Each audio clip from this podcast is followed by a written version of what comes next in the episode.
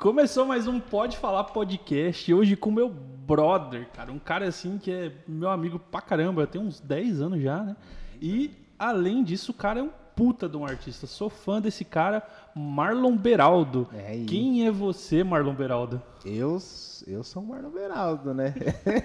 eu não sei ainda quem eu sou, tô buscando pra entender ainda quem eu sou. Porque a gente acha que a gente sabe, né? Até um certo, certo ponto. Mas cada vez mais que a gente olha achando que a gente sabe, a gente não sabe nada assim, e a gente vai no. Eu vejo que eu vou me encontrando nos abismos, assim. Não sei dizer muito. Você, é- Ou- você é a máquina da piscina do Robot Love and Duff. Exatamente. É esse é meu capítulo preferido. Eu acho que é exatamente isso. É quando a gente.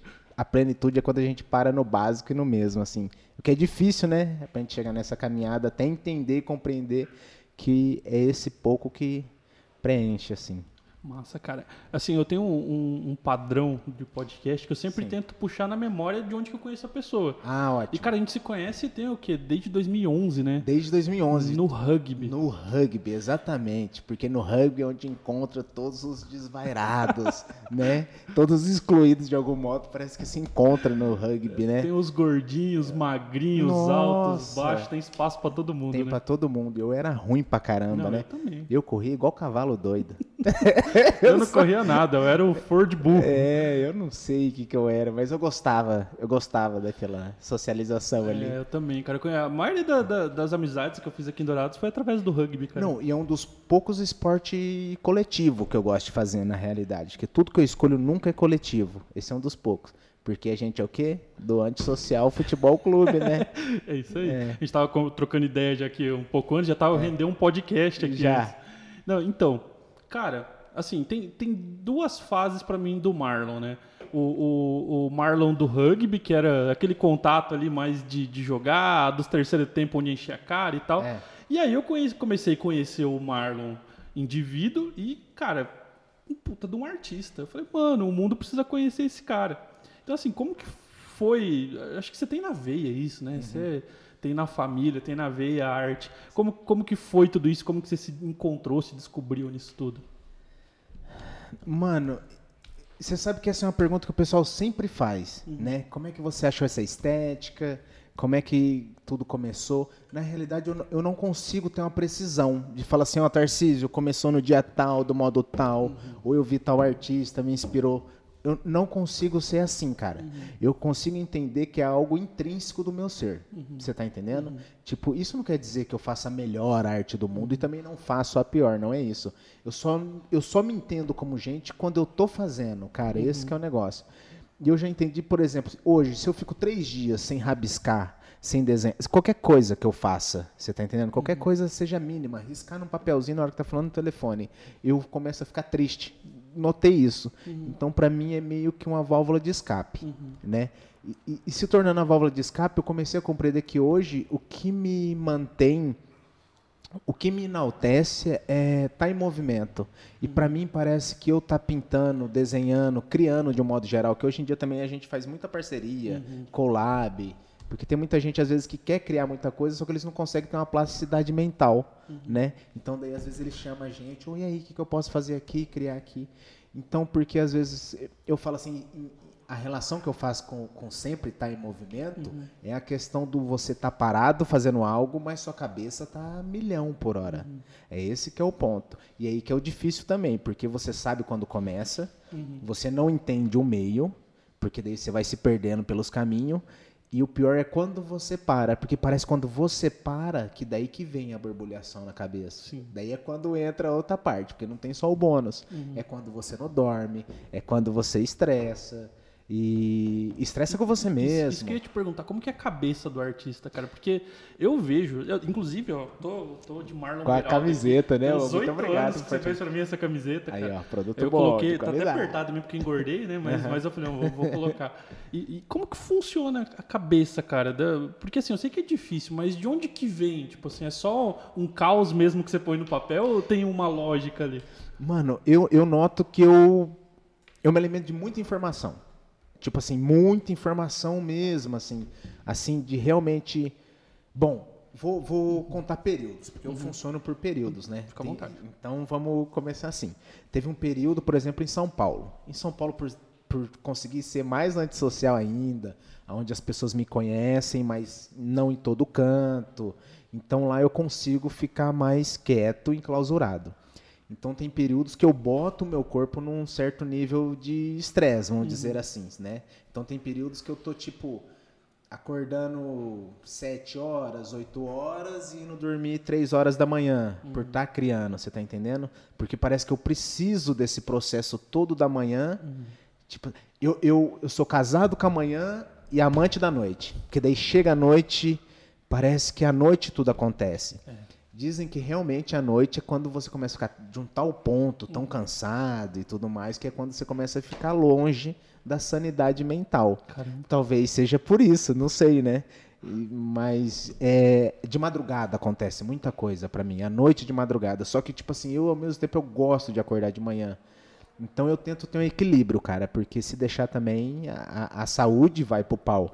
Que você entra no frenesi do criado, criado, criado fazer que na hora que você vai ver, você está entrando num tal ponto de estresse que você nem imagina. Daí é ah, quando você você fica puto com é. tudo, você tá entendendo? Tô ligado. Daí de repente você não quer ver nada na sua frente mais, daí vem uns insights. Tipo, eu, eu apesar de, de não. Eu tenho muito, muita veia de artista, assim, é. eu, eu, eu, gosto muito de música. Quando Sim. era pequeno também pintava. Sempre, sempre tá ligado. Sempre tô muito ligado à música, à, à, à arte, a de uma arte forma geral, geral, né? Hoje eu estou distante da arte de forma prática, né? Porque quando a gente entra no meio comercial, por mais que você, você cria conteúdo visual, você tá com a arte ali porque envolve música, envolve é, artes plásticas, mas assim, a gente vai para um campo comercial que não, não é mais aquela a nossa essência, né? uhum. né? E, mas eu ainda estou ligado nesse ponto. E para mim funciona mais ou menos igual, porque assim, é, à noite parece que a sua cabeça abre para um mundo novo, assim, né? Um outro portal, Você começa né? a pensar e tal, e vem é. as coisas, e, e, e, é muito mais produtivo, né? É. Artisticamente falando. É, eu entendi mais ou menos isso na minha cabeça porque ninguém me enche o saco à noite. Então, é. tipo assim, não tem cliente mandando mensagem, não tem gente perguntando as coisas. Então, tipo, não tem telefone, aquela coisa ali, é, é o meu tempo. É. Mas é, eu comecei a desenvolver o hábito de acordar cedo também agora, e agora o, o meu novo de madrugada é acordar cedinho. Velho, é. parece que a cabeça assim vai. O problema é, é dormir cedo, que eu tenho, até hoje não acostumei, né? Mas... É, eu não consigo também dormir cedo, cara. Uhum. Mas eu gosto de acordar cedo, mas tipo assim, estilo cavalo doido, entendeu? Acordei cedo, se eu acordo tipo 5 e pouco da manhã, daí eu vou correr. Eu preciso correr. Para mim é necessário eu dar um pique, ali oxigenei o cérebro, daí eu volto pro é, eu já sou do, do... Daí eu volto. eu já sou do time sedentário. Eu acordo, tomo um banho, contemplo ah, a vida. É, é. Não, mas é que para mim parece que organiza a cabeça assim, você tá entendendo? Porque às vezes eu já vou dormir criando, então a cabeça já tá a milhão. Uhum. Então na hora que eu acordo, parece que tudo que eu tava pensando, ela vai se meio que se auto-esquematizando ali, entendeu? Uhum. Então para mim isso aí funciona assim. Não é sempre não, é às vezes. Puxando a memória aqui, tipo. Tá. É, isso falando do, do Marlon artista. Ah, tá, né? tá. É, cara, eu lembro que uma das primeiras coisas que eu vi sua foi camiseta mesmo. Camiseta. Tipo, porque você, lógico, você já fazia os quadros e tal, fazia outras coisas também, mas a camiseta foi uma parada que me chamou muita atenção. Eu falei, mano, isso é muito bonito, é muito massa. E aí, até que você fez uma pra mim e tal, e tinha várias outras mas você é um cara que, que transitou muito, assim, você fazia tênis, bolsa, é, cerâmica, aí os quadros que são maravilhosos, painel, e, e aí teve uma parada também que você falou que você tinha um, um projeto de um, de um com um amigo seu que vocês iam fazer uns óculos de madeira, umas paradas. Onde que você começou a encontrar assim para encaixar e comercialmente falando assim, onde que você achou caminhos? Como que você organizou essa parte mais comercial da sua arte? Onde que eu organizei? Eu, eu não sei se ainda tá toda organizada. Porque a gente vê um campo, tipo, absurdo de possibilidades. Você tá entendendo? A questão é, é, é até onde o cara compra a sua ideia. Você tá entendendo? Porque às vezes você consegue montar um, um vamos dizer, um portfólio conciso né? E fala assim, ó, isso aqui que é a ideia que a gente vai trabalhar. Às vezes eu não consigo trabalhar isso, né? O, o que eu consigo é trabalhar o mundo dessa pessoa e falar assim, é o seguinte, é isso que a gente está querendo trazer. Mas a pessoa, bom, eu não gosto disso, mas eu gosto disso. Eu falei assim, mas se você quer uma ideia mais globalizada, você não pode pensar só em você. Uhum. Você tá entendendo? Você tem que expandir um pouco mais. Eu, eu acho que esse é o lance. Então acho que daí funciona bem você trabalhar com a quebra, né? Com, a, com a quebra do, do comum, do clichê. Não que o clichê e o comum seja ruim ou os clássicos, não é nada disso. Não é ruim não, é ótimo também. É mais um caminho. Mas você tentando como é que eu posso dizer, cara? É... Você faz o mesmo de forma diferente, seria isso. Você está entendendo?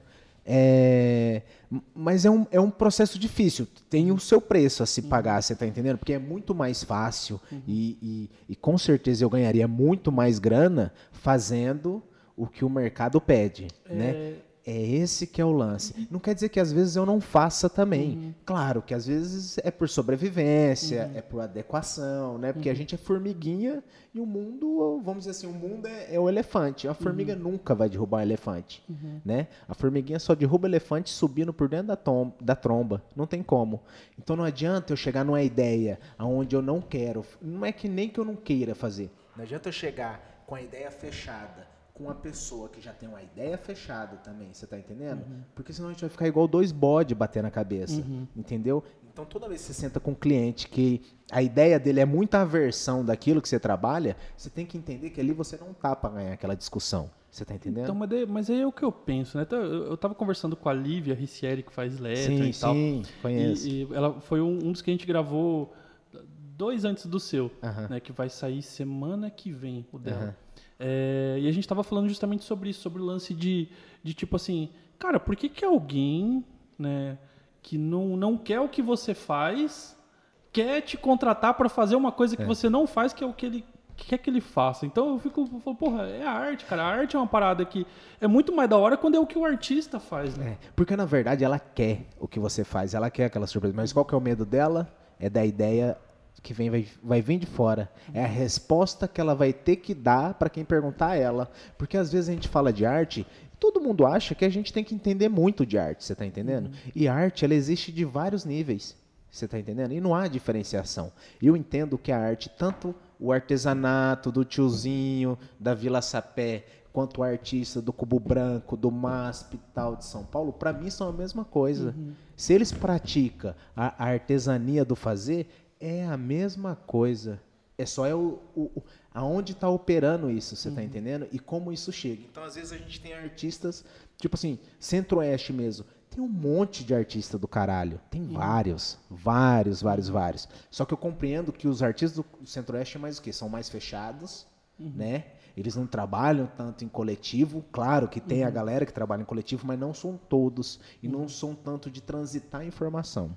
Mesmo porque é difícil informação chegar. Então, quando a informação é difícil de chegar, é difícil de ser compartilhada. Você tá entendendo? Então, quando você pega um- uma grande megalópole, é, seja ela igual for, tipo São Paulo, Rio de Janeiro, Curitiba, Belo Horizonte também tem um campo da arte essa galera compartilha muito, distribui muito, troca muito, e eles começam a entender que isso só procria, né? Isso só aumenta essa criação. E, e- e eu acho que isso que é difícil. Mas é boa essa pergunta. Como que o cara que não quer seu trabalho, ele te procura? Por que, que ele faz É, isso? é- Será que é o medo? Será que é a coragem? Que ele fala assim, vou pagar pra ele ter a coragem que eu não tenho? É, cara, eu, eu entro assim, eu como sou do, do mundo do marketing, essas perguntas, elas contaminam minha cabeça de uma forma positiva, assim, porque é assim que a gente acha a resposta É. para vender, né? Porque no final das contas, o, o É nosso papel aqui, sobreviver. como agência, no final das contas, quando o cliente contrata a gente, é porque ele, de alguma forma, quer vender, né? Por mais que tenha vários processos para chegar nisso, mas o objetivo lá na ponta, 99% é vender. Né? E, e essas perguntas fazem a gente entender muito sobre o comportamento das pessoas. Porque, tipo assim, qual que é o gatilho que aciona no cara, né? Dele, dele tipo assim, porra, ele viu um artista, ele viu o traço daquele artista, ele entende o que é aquele ar- artista, mas como que ele percebe aquilo a ponto dele querer te contratar, mas ele não querer o que você faz? Né? E aí, assim, enfim, não temos resposta, mas é é uma, uma coisa que fica muito, muito na minha cabeça. E aí vem o conceito de marca, de branding, né? Tipo assim, de, de cara, ele entendeu sua marca, ele comprou sua marca, Marlon Beraldo, mas talvez na sua arte ele quer uma coisa que é dele. Aham. Entendeu? Então, assim, aí, enfim, isso falando a nível de marketing, né? Na, na minha opinião, é, assim, contemplando a arte do artista, cara, vamos supor, eu quero um quadro seu. Meu, eu quero que você fizer, eu não quero o que eu quero, tá ligado? É. Até uma vez eu- a gente conversou, eu falei que eu queria um painel e tal, e você tava me perguntando, mas cara, o que, que, que você pensa e tal, não sei o quê. E- e- e na época eu nem lembro, mas daí acabou Aham. que a gente fez a camiseta. Aí Foi. na camiseta, tipo, você simplesmente fez pra mim. Tipo, é um, é um velho com uma coroa, tipo assim, um traço do seu traço. Eu falei, cara, fudida, era isso que eu queria. Aham. Tá ligado? E eu não tinha noção do que, que você ia fazer. Sabe? E eu achei o máximo. Sim. Então, enfim, eu nem sei por que eu me perdi aqui no meu, no Ah, meu não, faz raciocínio. bem, faz bem se perder. Mas- Eu fico perdido. Não, é, dois. É. Mas assim, de forma geral, essa, ah, quando eu falo a nível de marketing, essas perguntas me, me, assim, ficam martelando na minha cabeça, né? Como, por que, que o cara pensa em comprar? Por que, que o cara, como que o cara interpreta aquilo? Como que ele enxerga aquilo? Porque você tem dois níveis, né? Você tem o, o cara que é o que é, ele entende daquilo, ele é um cara que admira aquilo, entende o valor daquilo, ele enxerga um valor naquilo, né? De uma forma digamos assim, quase que mais profissional, né? E você tem o cara leigo, que simplesmente olha aquilo ali, aprecia e fala quero, não quero, eu quero assim, eu quero assado, É. né? E, e- e a maioria são pessoas leigas, né? É. É, mano, é que eu, eu realmente tô pensando em tudo que você falou. Uhum. Mas eu vou, Mano, trazer, um- vou é- trazer uma outra indagação aqui. Tá, isso, traz É, também. Talvez seja mais objetivo, porque eu também me perdi no não, raciocínio. não, não, eu consigo ter resposta. É que, tipo, realmente. Não, eu- mas, eu- mas é porque eu falei tanta coisa, eu me perdi no raciocínio que eu acho que ficou sem lógica. Mas assim, o, o- o- vamos dar um exemplo. Aí vem o meu lado leigo falando: por que, que um Romero Brito desponta tanto? Então, mano, mas eu vou te falar alguma. Pelo que eu vivo, em algum aspecto, tipo, Romero Brito. O Romero Brito, cara, é. Eu não sou um maluco que gosta de Romero Brito. Eu não acho do caralho Romero Brito. Mas eu respeito o Romero Brito por duas questões. Uma por ser brasileiro, que a gente tem que ter essa noção que a gente é brasileiro, latino-americano, então ele é um dos nossos que está lá representando, né? E, e outra que ele teve a coragem de ir para lá. É esse que é o ponto. É porque é, é muito fácil às vezes a gente pegar e falar assim, ah, mas eu não gosto da arte dele, eu não sei o que lá. Mas, tipo, cara, o seu gosto não importa. Exatamente, é Você tá do entendendo? Agora, tipo assim, o que ele faz com a arte dele é um problema dele. Eu vou falar o meu ponto com o Romero Brito. Eu acho que ele já tá com tanta grana, ele já fez tanta coisa, que ele poderia até criar um outro nome, criar uma persona, e ele poderia ser contra o Romero Brito sendo ele mesmo, estilo Bansky. Sabe, que o Bansky, igual aquele documentário que ele fez, né? Que tinha um Bansky e o cara que era tretado com ele, e depois esse cara morre. No final, quem criou todo o documentário foi ele mesmo. Eu acho que o Romero Brito ele já po- poderia criar um personagem contra ele mesmo, que seria ele mesmo, que daí seria sensacional, né? Tipo assim, a galera tá falando de mim, mas eu tô correndo por fora. Eu também conheço esse outro mundo. Eu também percorro nisso. Só que eu acho que ali ele tá ganhando muito bem. Ó, uma informação que eu tive disso mais de sete anos atrás. Ele já estava tirando 80 milhões de, de dólar por ano. Nossa senhora, já tá bilionário, então. Não, e já passou, na verdade. Ele, ele já tá com muito mais, que hoje ele tem empresa de tudo quanto é coisa. E não sei o que lá, é um dos únicos malucos que pode fazer coisa da Disney. E não sei o que lá. Tipo assim, ele já pode fazer o que ele quiser. Só que não, ele, ele prefere ser um banco, gerar dinheiro e criar dinheiro. E eu acho que tá dando certo. É, Você tá mas é, entendendo? no- no- tipo, no final das contas, assim, é, às vezes, quando a gente fala do outro, a gente fala, não, porque eu preservo minha arte. Ô, Caralho, né? Porra, 80 milhões de dólares por ano, cara. É, Caralho, eu preciso comer, cara. Tem essa. Uhum. Porque, tipo assim, eu sempre sou esse maluco aí, sempre fui. Minhas coisas sempre ficam muito escondidas. Uhum. E fica ainda hoje. Eu tenho centenas de coisas escondidas. Ah. Eu tenho, tanto no digital, pintura, ou não sei o quê. Meu apartamento mesmo em São Paulo tá fechado, mas, tipo, tem tela. Não tem lugar pra passar. Uhum. É só um trieiro, você tá entendendo? Mas eu fico nessa, emotivo com o negócio. Sabe? Mas a gente precisa sobreviver, cara. Não Uhum. tem essa, tem que vender, tem que fazer girar. Não, não tem como não. Ou às vezes tá acontecendo alguma coisa. Tem um cara que eu acho muito massa, um grafiteiro, que é choque maravilha, mano. E o cara, esse cara eu vejo que ele corre mesmo, não só pela arte, mas pelo povo. Desse cara também não tem como falar. Sabe, o cara ele pega o trampo dele, vende o trampo dele, compra em cesta básica, distribui, ele faz o que o governo não faz. de qualquer canto, você tá entendendo? mano. E um artista plástico, tipo assim, o cara fica com o quê? Com nada. O preju ainda é tudo dele, sabe? Esse cara é, é revolucionário, esse é muito bom. Eu esperava isso do Romero Brito, porque esse pode muito mais que o choque. Só que esse choque faz muito mais. Mas são escolhas, tá ligado? Ele Sim, não é sim. obrigado, não. A gente não sabe qual é o corre do cara, não tem essa. Só que é difícil, cara. Eu entro num degladeio direto com isso, sabe? Tipo, e aí? Pela grana, pela paixão, pelo amor, pela dor. Mas, mas será É. que assim é, é possível as duas coisas? Você manter sua paixão e você fazer grana com isso? E, e aí é onde volta a minha cabeça de marqueteiro pensar como fazer grana com isso? Porque, cara, a gente conversa desde. De, vamos falar de, de emplacar negócio, a gente desde 2013 que a gente troca ideia, Exato. né? Nesse sentido, de, porra, e altas ideias, mas pouco, dois que não são executores, né? A gente fica no campo das ideias, não faz Uhum. É, porra nenhuma. Mas, tipo, a gente já tava comentando da, da época de, porra, Marcos, você tem que ir pros Estados Unidos, cara. Porra, a sua arte é muito autêntica. E, e, e aí o lance das camisetas, e aí, tipo assim. É, Não, e agora ia rolar e veio a pandemia. putz, Meu lugar é aqui mesmo. Não tem. Tem hora que a gente acha que o nosso lugar é lá fora, não é. Talvez é aqui mesmo. E, e sabe o que é massa, mano? Eu, eu- esse dia eu tava tomando banho, eu tava pensando isso, né? Porque eu morei um ano e pouco fora, assim, direto, né? Não, não- Só que eu não morei do modo turistão, igual a galera vai, turista, curtindo tudo. Tipo assim, curti, curti. Mas na real, fui e trampava pra caralho, tá ligado? Tipo, chi- tinha dia que era normal a gente trabalhar 16 horas, tá ligado? E tinha dia que a gente trabalhava 18 horas. Quanto que ganhava por mês? 350 dólares. E aí? E aí? Caramba. E daí, mano, aí é a hora. Aí é a hora que você entende quem tá pela, pelo frenesi da coisa e quem tá por trás, você tá entendendo? Porque eu mesmo me reconheço assim. Eu aguentei trabalhar 16, 18 horas porque eu sabia que ia chegar na minha casa e ia ter duas horas para poder desenhar. Pra mim, eu entendo assim. Você tá entendendo? Então, pra mim, não tava de tão ruim, né? Não era de tão ruim tudo.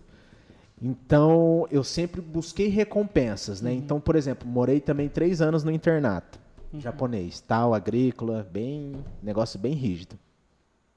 Mano, e eu falava, caralho, cara, e agora? Como é que eu vou fazer? Eu tô falando palavrão pra caralho, Não, né? não tem problema. Tá. Não tem problema. Não tem, tá tranquilo. E, e, tipo assim, eu ficava naquele internato, saía uma vez por mês, produzia só o que comia, tal. Ô, a gente entrou em 70, formou só Mas 25. por era... que, que você foi pro internato Eu não japonês? sei, eu quis ir, eu achava que tinha que sofrer, porque eu já escutava o quê? Bom, vamos explicar então, né, um pedaço. A minha, minha família é de artista, uma parte da minha família. Tem meu, meu tio, que faleceu, mestre Silcio Tibúrcio, ceramista tal, também bem antissocial, tipo a gente, não gostava de muita socialização, mas um puto artista. Só que ele dividia, ele entendia já o que era fazer o arroz feijão e o que era ser a revolução, vamos dizer assim. Ele compreendia, mas muito difícil. Minha mãe também, formada em artes, tal, tudo mais, sempre está fazendo alguma coisa com a mão, você nunca vê ela parada, porém, estudou, tal, não sei o que lá, um funcionária parênteses aqui, Sua mãe é pública. um amor de pessoa, né? Sua mãe, Ela é sua irmã. tranquila, né? E seu pai é uma figura. É uma figura, ele é muito louco. Minhas irmãs e minha mãe também são, são incrível, mano. Não foi, né? Eu cortei o assunto tudo aqui só Não, pra não, falar. é isso mesmo. É eu que paro quando eu falo deles. É... Mano, você vai puxando a língua aí, que tem hora que eu eu Você me perco. falando- no tá- internato, é, no internato. É, é. A dislexia bate forte aqui, ó, dá um delay no Wi-Fi, vai e volta. Mas daí você puxa aqui. E daí, cara, por quê? Eu sempre escutei artista passar fome, artista não sei o que, o que não é uma mentira, eu entendo, compreendo. Ó, por exemplo, com essa pandemia, cara, qual foi o primeiro setor que parou? Da arte. Qual é o último setor que vai voltar? A arte. Mas o que, que salvou a população é a arte. Porque uma coisa é quando a pessoa está na cidade interiorana, que ela pode transitar mais. Outra coisa é quando a pessoa está na megalópole. Ela está dentro de um cubo de concreto. Ela sai do cubo de aço, que é o carro dela, ou do metrô, ou seja lá o que for, entra para o cubo de concreto e ali ela fica. Você está entendendo? E o que, que faz essa pessoa respirar, tirar a poeira do olho? É a arte. Já pensou? Só parede branca? Só roupa branca? Só carro branco? Pois é. Que chato, que chato. A gente não consegue ter essa compreensão. Você tá entendendo? Porque até o canto do passarinho é arte. Sim. Você tá entendendo? Tem a sua conotação, tem os seus pontos, tem tudo. E às vezes a gente não consegue dar esse respeito. Eu entendo que o, o, o Brasil é um país. Eu não falo que o, o Brasil é um país que é pobre, porque roubar o que rouba aqui nesse país e a gente ser o quê? Hoje, a hoje a gente tá o quê? Na nona posição no mundo, não, não, não me recordo ao certo. Mas, tipo, esse país é pobre? Não, esse país é rico pra caramba, cara. Só que a questão é que a galera engole a gente. O Brasil é o país onde a banana come o macaco. Não é o macaco come a banana. Você tá entendendo? Então você imagina. Pois bem, retornando. O internato japonês. Por que internato, foi pro tá. internato E japonês? eu achava que tinha que sofrer. Não que nesse internato as pessoas eram colocadas pra sofrer, não é isso, mas era um processo rígido. Pra você era um sofrimento, né? Porra, eu com 17 para 18 anos, saindo de casa, assustadão, mas tranquilo. Guerra é guerra. Eu tinha pensado assim, vamos, é isso que eu quero tal. Porque eu achava que se eu sofresse tudo naqueles três anos, porque é três anos de internato, preso no mesmo lugar. Você tá entendendo? Então eu achava que se eu sofresse tudo, depois o resto era fichinha. E o japonês, ele tinha essa ideologia, que era o, o- a Fundação Sunji Nishimura de Tecnologia. E o Sunji Nishimura, que era o dono, que tinha feito esse colégio em agradecimento ao Brasil, porque aqui ele conseguiu sobreviver. E sei- ele veio com aqueles primeiros navios que veio do Japão. Então ele montou a escola, onde ele ia montar pessoas que onde ele jogasse no mundo iria sobreviver é uma ideologia muito boa, assim, pelo que, eu, pelo que eu fui vivendo, pela questão de comer o que você planta, chegou, tá sujo, limpa, chegou, tá limpo, limpa, chegou, sujou, limpa, esse tipo de coisa, sabe? Tipo assim, ele- eles faziam você dar o valor com que que estava no seu entorno. Isso é muito legal. Só que, porém, o, o processo que você passa de desconstrução dentro de um lugar onde você passa fechado três anos é muito tenso. E você começa a se debater com você mesmo. De algum modo, para mim, foi estranho? Foi estranho, mas eu me reconheci. Pelo fato de eu pintar. Porque o que, que acontece? Sempre quando eu estou pintando, eu não tenho ninguém. Você está na agência, querendo ou não, passa um aqui, passa outro ali, Você tá no trupica. seu mundo ali, Cê- né, cara? é, eu não, eu fico sozinho, constantemente. Tenho troca com artistas, tal, quando vai em vernissagem, tal, mas eu não sou o cara da vernissagem, não sou o cara de ficar tomando uísque com os caras da galeria, eu não sou muito Você esse é o cara. cara da Battle Art. tipo, acho legal, acho uma puta ferramenta de socialização, mas eu não sou assim, tá ligado? Eu não, eu não tenho esse costume, né? Eu, eu gosto de um outro, eu gosto de ficar criando. Se eu pudesse ficar dentro de um trem criando 24 horas, pra mim tava maravilhoso. E arrumar umas pessoas tipo, toca minha carreira. Porra, pra mim ia ser lindo. Pra mim ia ser lindo, sabe? Mas é difícil isso. É... E falando do internato, né? Não, mas é- é, do internato, cara, isso como artista te ajudou em alguma coisa? Te trouxe alguma coisa? Ah, ajudou. Eu achei que ali ia cessar minha vontade por arte. Pelo contrário, ali vai aumentando a minha gana. Porque daí começa. Porque ali era 24 horas trabalhando, criando para dentro do internato. Só que eu tinha duas horas no dia. Essas duas horas eu tava fazendo o quê? Criando. Na hora que eu tava nas aulas, eu tava o quê? Criando. Tudo eu tava o quê? Criando. Por isso que eu aprendi a escutar. Para mim, escutar era, sensa... era, era incrível. Porque eu não enxergo muito bem mesmo. Nunca enxerguei muito Nunca enxergo muito bem, né? Então, para mim, o, o escutar era muito importante, né? O bom da imperatividade é isso, que você consegue absorver várias coisas, mas também tem horas que a gente fica lost na gente mesmo, né? Isso é, é- é o lance também. Então, tipo, por exemplo, na faculdade também, eu tava, tipo, por exemplo, no terceiro ano, Você mas fez faculdade de quê? eu fiz faculdade de arquitetura, daí eu fiz a, Ah, verdade. é, daí eu fiz aqui um tempo, daí fui pra São Paulo, fiz até o último ano pra São Paulo. Daí um dia eu peguei engarrafamento, mano. Peguei seis horas de trânsito em São Paulo. Peguei. Era manifestação da época da Dilma. Peguei acidente, peguei chuva, peguei enchente, peguei tudo num dia só. Eu demorei seis horas pra mim chegar onde eu tinha que chegar. Isso porque eu já tinha que acordar às 5 da manhã pra chegar às 8 horas da manhã. Então você imagina. E ainda quando eu chego no lugar, a pessoa que eu precisava entregar o, o- o objeto, vamos dizer assim, estava indo embora. E eu vendo aquilo do outro lado da rua. Daí foi quando eu desci, eu falei, você quer saber? Eu vou trabalhar só com arte, porque eu vou morrer e não vou fazer o que eu amo. Pode ser uma coisa, tipo assim, é muito mais fácil, porque eu sou solteiro e tudo mais. Pra mim é fácil fazer isso. Não é que é fácil, mas é menos difícil. Eu compreendo com uma pessoa que tem família, que tem filho, eu tenho essa compreensão também. Mas foi ali que eu decidi, cara. Eu falei assim, vou fazer o que eu amo, senão eu vou morrer. Eu falei assim, cara, vou dar dois anos da minha vida aqui em São Paulo, vou fazer. Vou tentar fazer o que eu amo, tá ligado? Daí, ah, Eu, não, eu vou te cortar, mas dentro desse não, corta aí. mesmo, corta mesmo. Não, porque assim, internato, do, teve faculdade e tal. Não, eu, não daí- sei se, eu não sei se foi nesse período, mas você foi para São Paulo fazer belas artes depois. né? Não, exatamente. Daí aí que foi o ponto, porque eu fiquei dois anos. Daí eu falei, vou ficar dois anos tentando sobreviver de arte. Viver é diferente de arte. Sobreviver. Eu tinha essa noção, porque eu sei que é tenso, cara. Sabe? E tipo, ainda mais quando você vai, tipo, pra uma megalópole, você não tá competindo com, com, com, com o Pedrinho da rua do lado, tá ligado? Porque eu tinha essa quando era pequeno. Se eu tava num ambiente que tinha alguém que fazia um trampo melhor que o meu, eu ficava doido, cara. Voltava chorando. Olha lá as ideias, doido. Porque não sabia compartilhar. Nesse processo de ser um artista interiorano, onde ele se cria sempre sozinho. Você tá entendendo? E era um egoísmo bobo. Era mais fácil eu chegar no maluco e falar, "Ô, me ensina aí, cara, como é que é esse traço, como é que é esse processo. Mas pra você ver, os antissocial, como é que nesse ponto Sim. não é, não é tão bom ser antissocial, tá ligado? Tá. Daí nisso deu os dois anos, falou, vou trampar só com arte. E daí foi acontecendo, tal, não sei o que lá. Mas aqui também estava acontecendo, no- na região do Centro-Oeste. Então daí eu comecei a bater lá cá, né? São Paulo, Mato Grosso do Sul. São Paulo, Mato Grosso do Sul e outros estados. Mas sempre eram esses dois estados mais fortes. O meu ainda tá rolando. Beleza, então. E eu falei, cara, é isso. Daí foi quando eu colei na Belas Artes e, e daí na Belas Artes, quando eu colei, eu lembro que daí que tinha o panfleto do Art Battle, que você comentou, né, que tinha as competição de arte. Eu falei, cara, isso aqui é mó novo, que era esse programa canadense, né, que é onde acontece a batalha e tal. Depois a gente entra nesse Não, assunto para não confundir, né, para não virar uma verborragia. daí, cara, eu cheguei na Belas Artes e tal, falei, mano, você quer saber? E eu sempre quis estudar lá, desde a minha infância, porque eu achava que lá se fazia arte e tal. Porém, eu sempre fui um maluco contra a academia. Nunca gostei da academia, porque eu sempre vi minha mãe, meu, meu, meu tio, entre outras pessoas, amigo, Joab, um amigão meu, que eu realmente notava que artista não se faz em banco de faculdade. Você tá entendendo? Só que, tipo assim, realmente, claro que tem, e a academia é isso, ela é incrível, ela tem muita coisa legal. Hoje me quebrou essa visão de achar que a academia.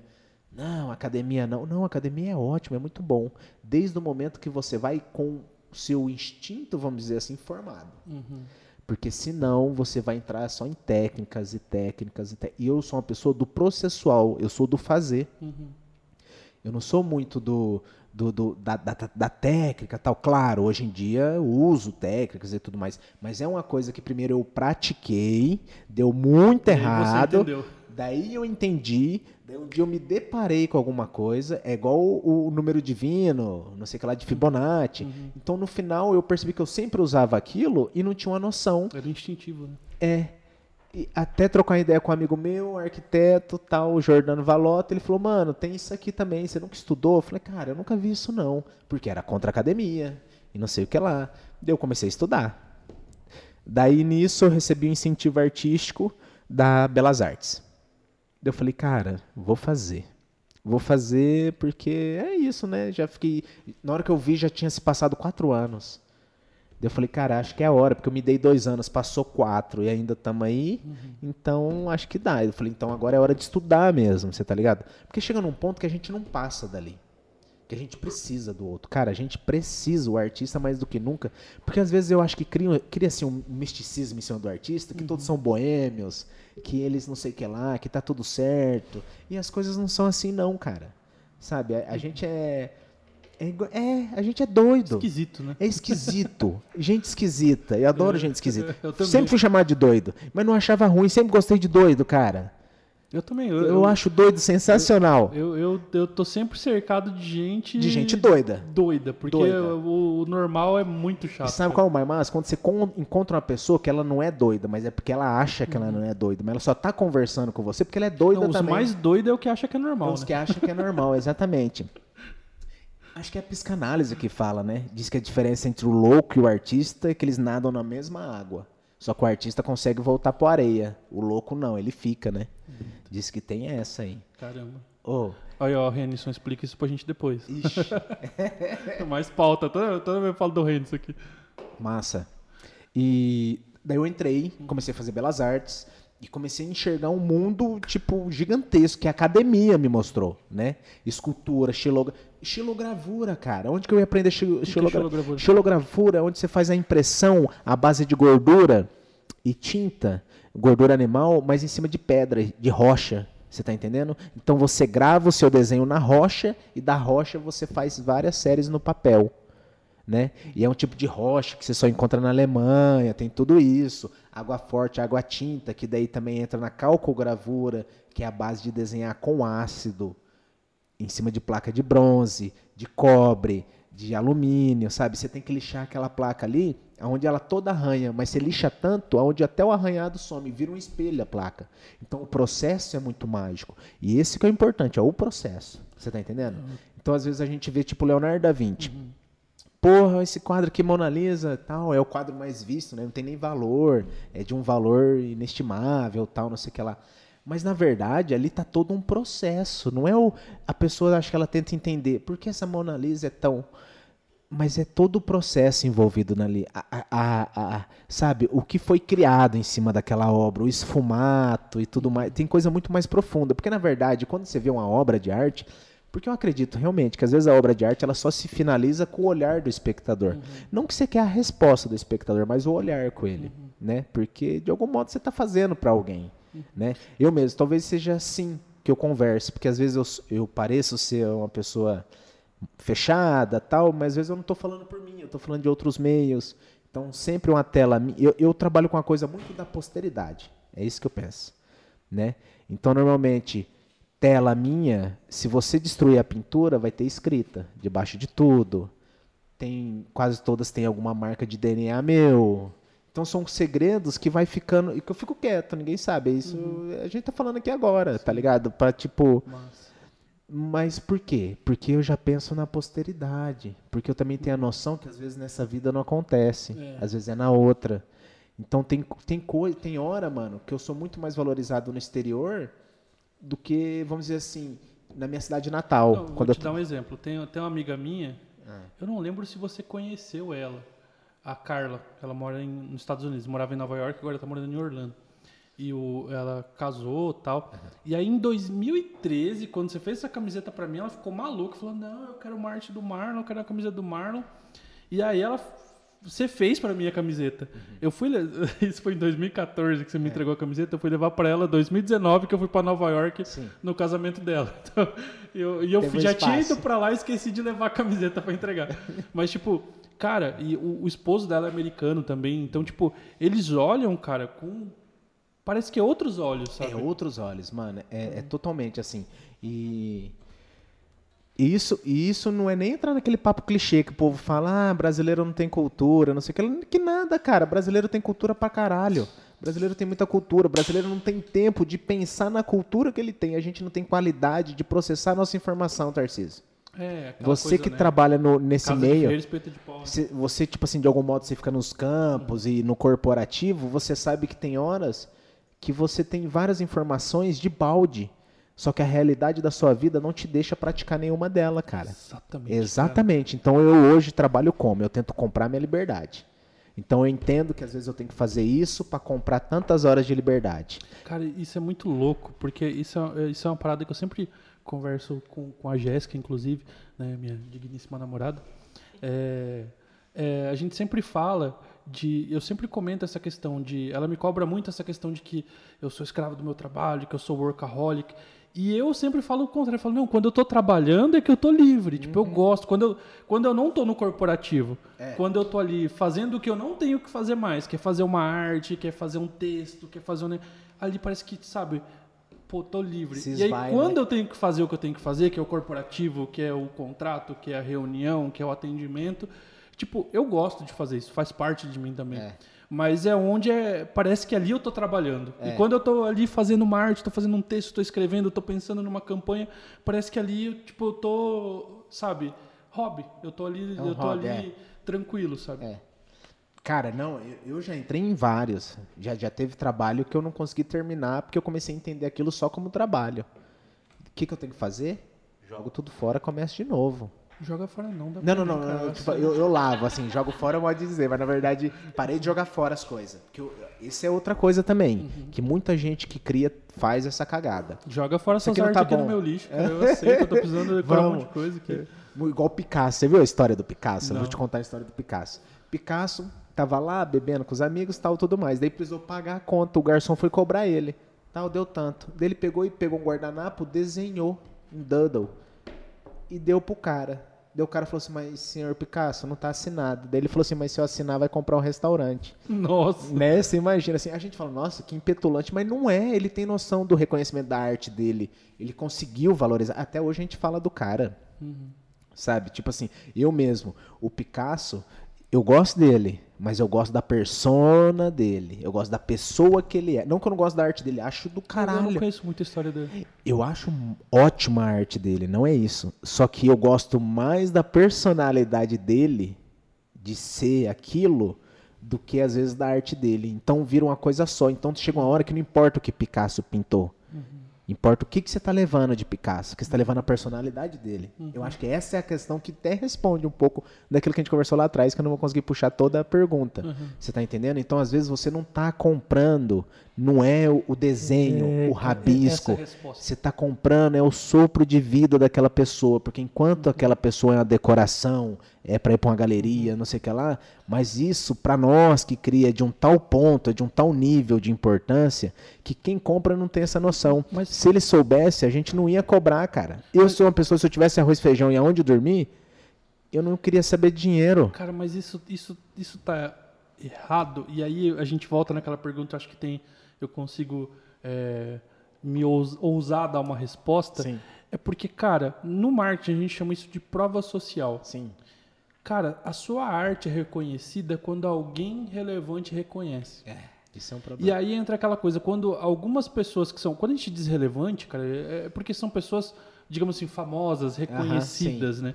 É, quando essas pessoas reconhecem, cara, é o efeito manada. E tem um, um cara, é, chama Robert Cialdini, ele escreveu um livro chamado Armas da Persuasão. Ele fala: 5% decide, 95% segue.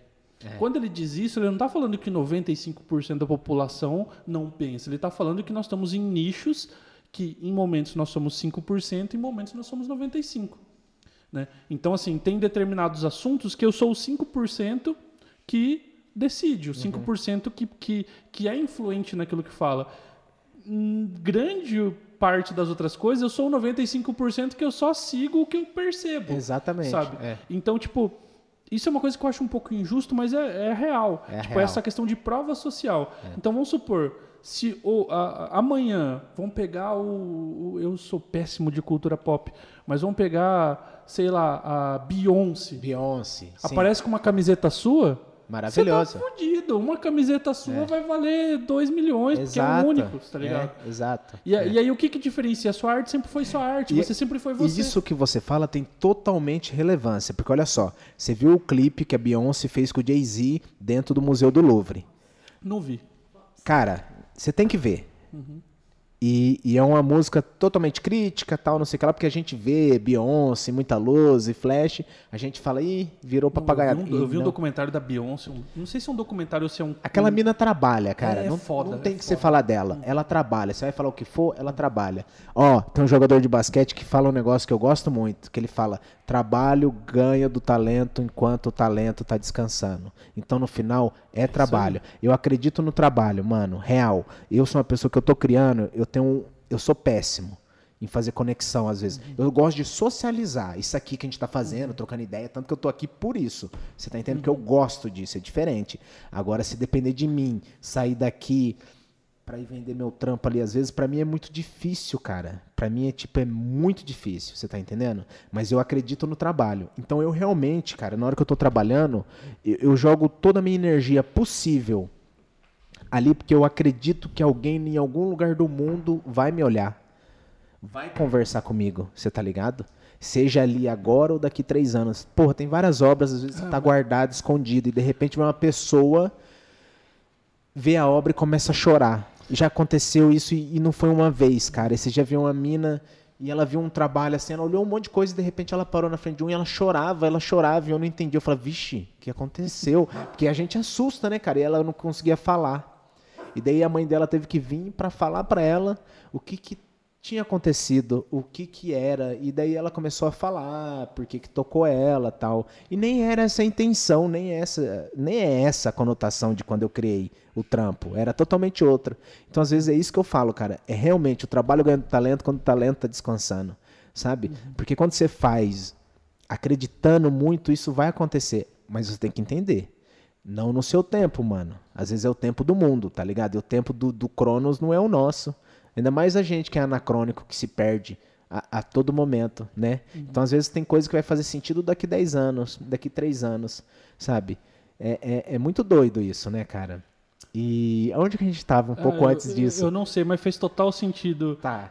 esse, esse, esse assunto do, de, tipo, cara, talvez não faz sentido agora, mas vai fazer. Cara, porque assim, eu vejo sua arte, eu, e, cara, pô, a gente é amigo há 10 anos, uhum. né? E, e, eu vejo assim como uma pessoa próxima que não tem compromisso nenhum de gostar do que você faz, sabe? Tipo Sim, assim, exato. Pô, eu sou seu amigo independente da, é. da, da, sua arte.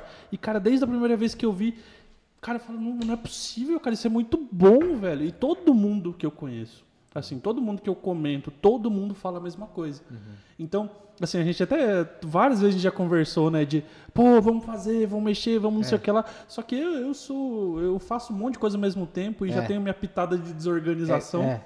Né? Então, a gente nunca conseguiu, de fato, é, trabalhar isso de forma comercial, igual a gente conversou no, no, no lance das camisetas. A gente chegou sim. a fazer um site, né? Isso sim, lá em 2013, sim. 2014. Que rodou bastante. É, uhum. tal. Mas, enfim, é, tipo, eu sempre olhei sua arte e falei, cara, isso é muito bom, cara. É e, e, eu acho que é bem isso, cara. Eu acho que as pessoas precisam só é, se deparar com ela, é. porque não toca de um jeito diferente, é, é, é autêntico, uhum. transmite, assim, lá no galpão mesmo, né? Eu tenho, tinha uns quadros seus, eu todo falo, mano, é muito bom isso, velho.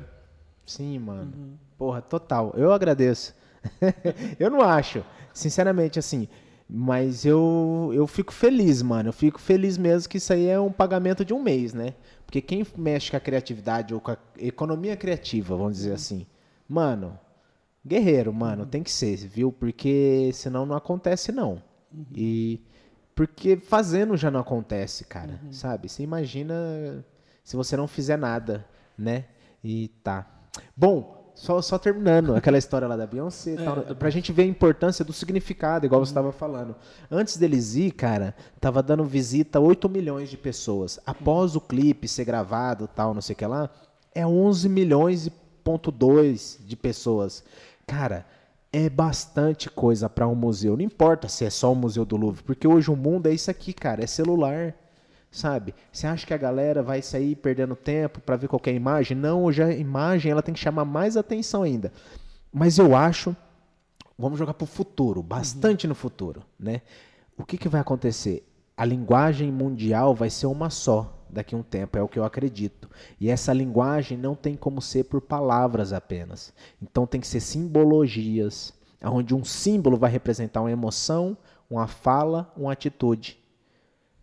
E eu acho que é isso que vai ser o futuro. Você está entendendo? Uhum. Então, os artistas que resistiam até lá, é, eu acho que eles vão ser muito mais úteis do que eles imaginam. Porque, mano, eu converso com altos artistas. Uhum.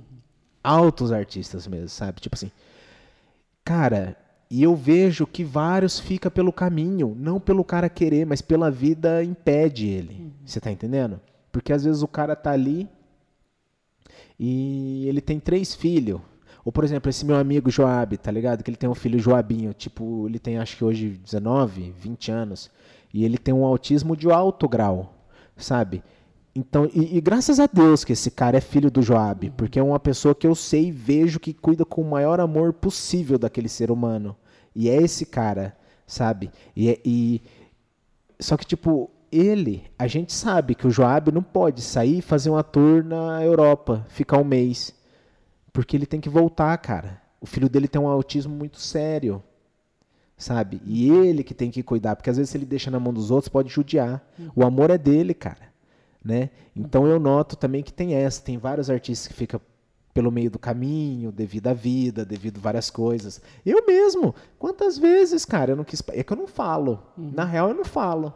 Eu fico quieto. Eu não falo. Mas Não foi uma nem duas, não, cara. A última vez que eu fiquei sem pintar, eu fiquei seis meses. Falei, Caramba. quer saber? Que se lasque tudo, sabe? Então ninguém vai ter nada, penso eu. Porque eu não consigo ser um cara do grande capital. Não é que eu não consigo.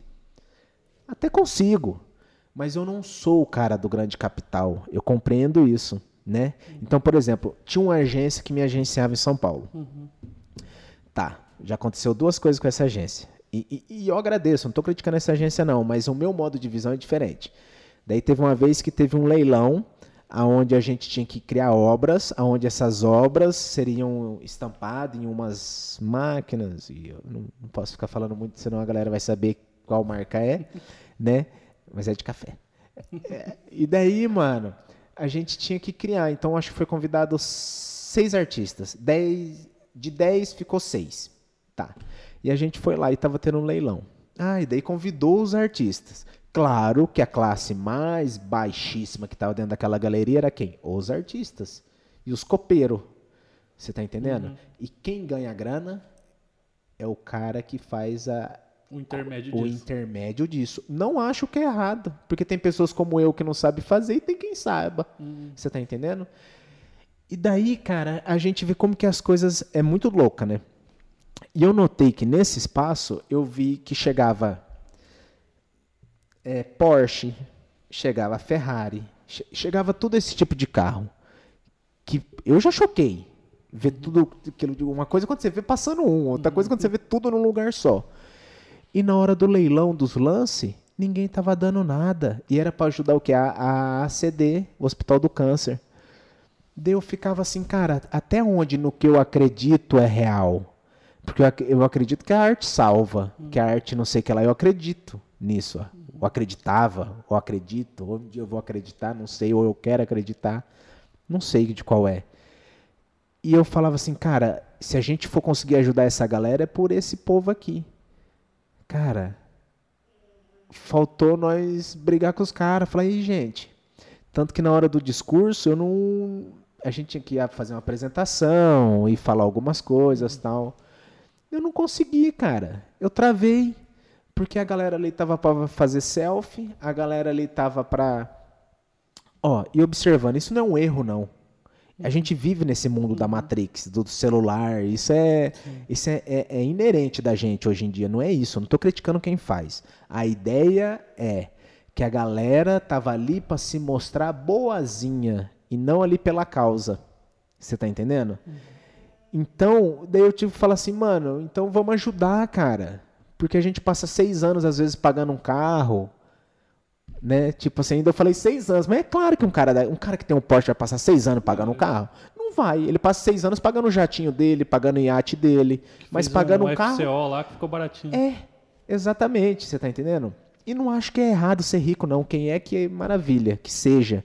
Mas eu acho que prosperidade traz prosperidade. Tem que compartilhar, tem que ter essa, no- essa noção de, de, de, de que eu sou um povo só, eu não sou tudo, sabe? Tipo, eu acho que não tinha essa noção nessa galera.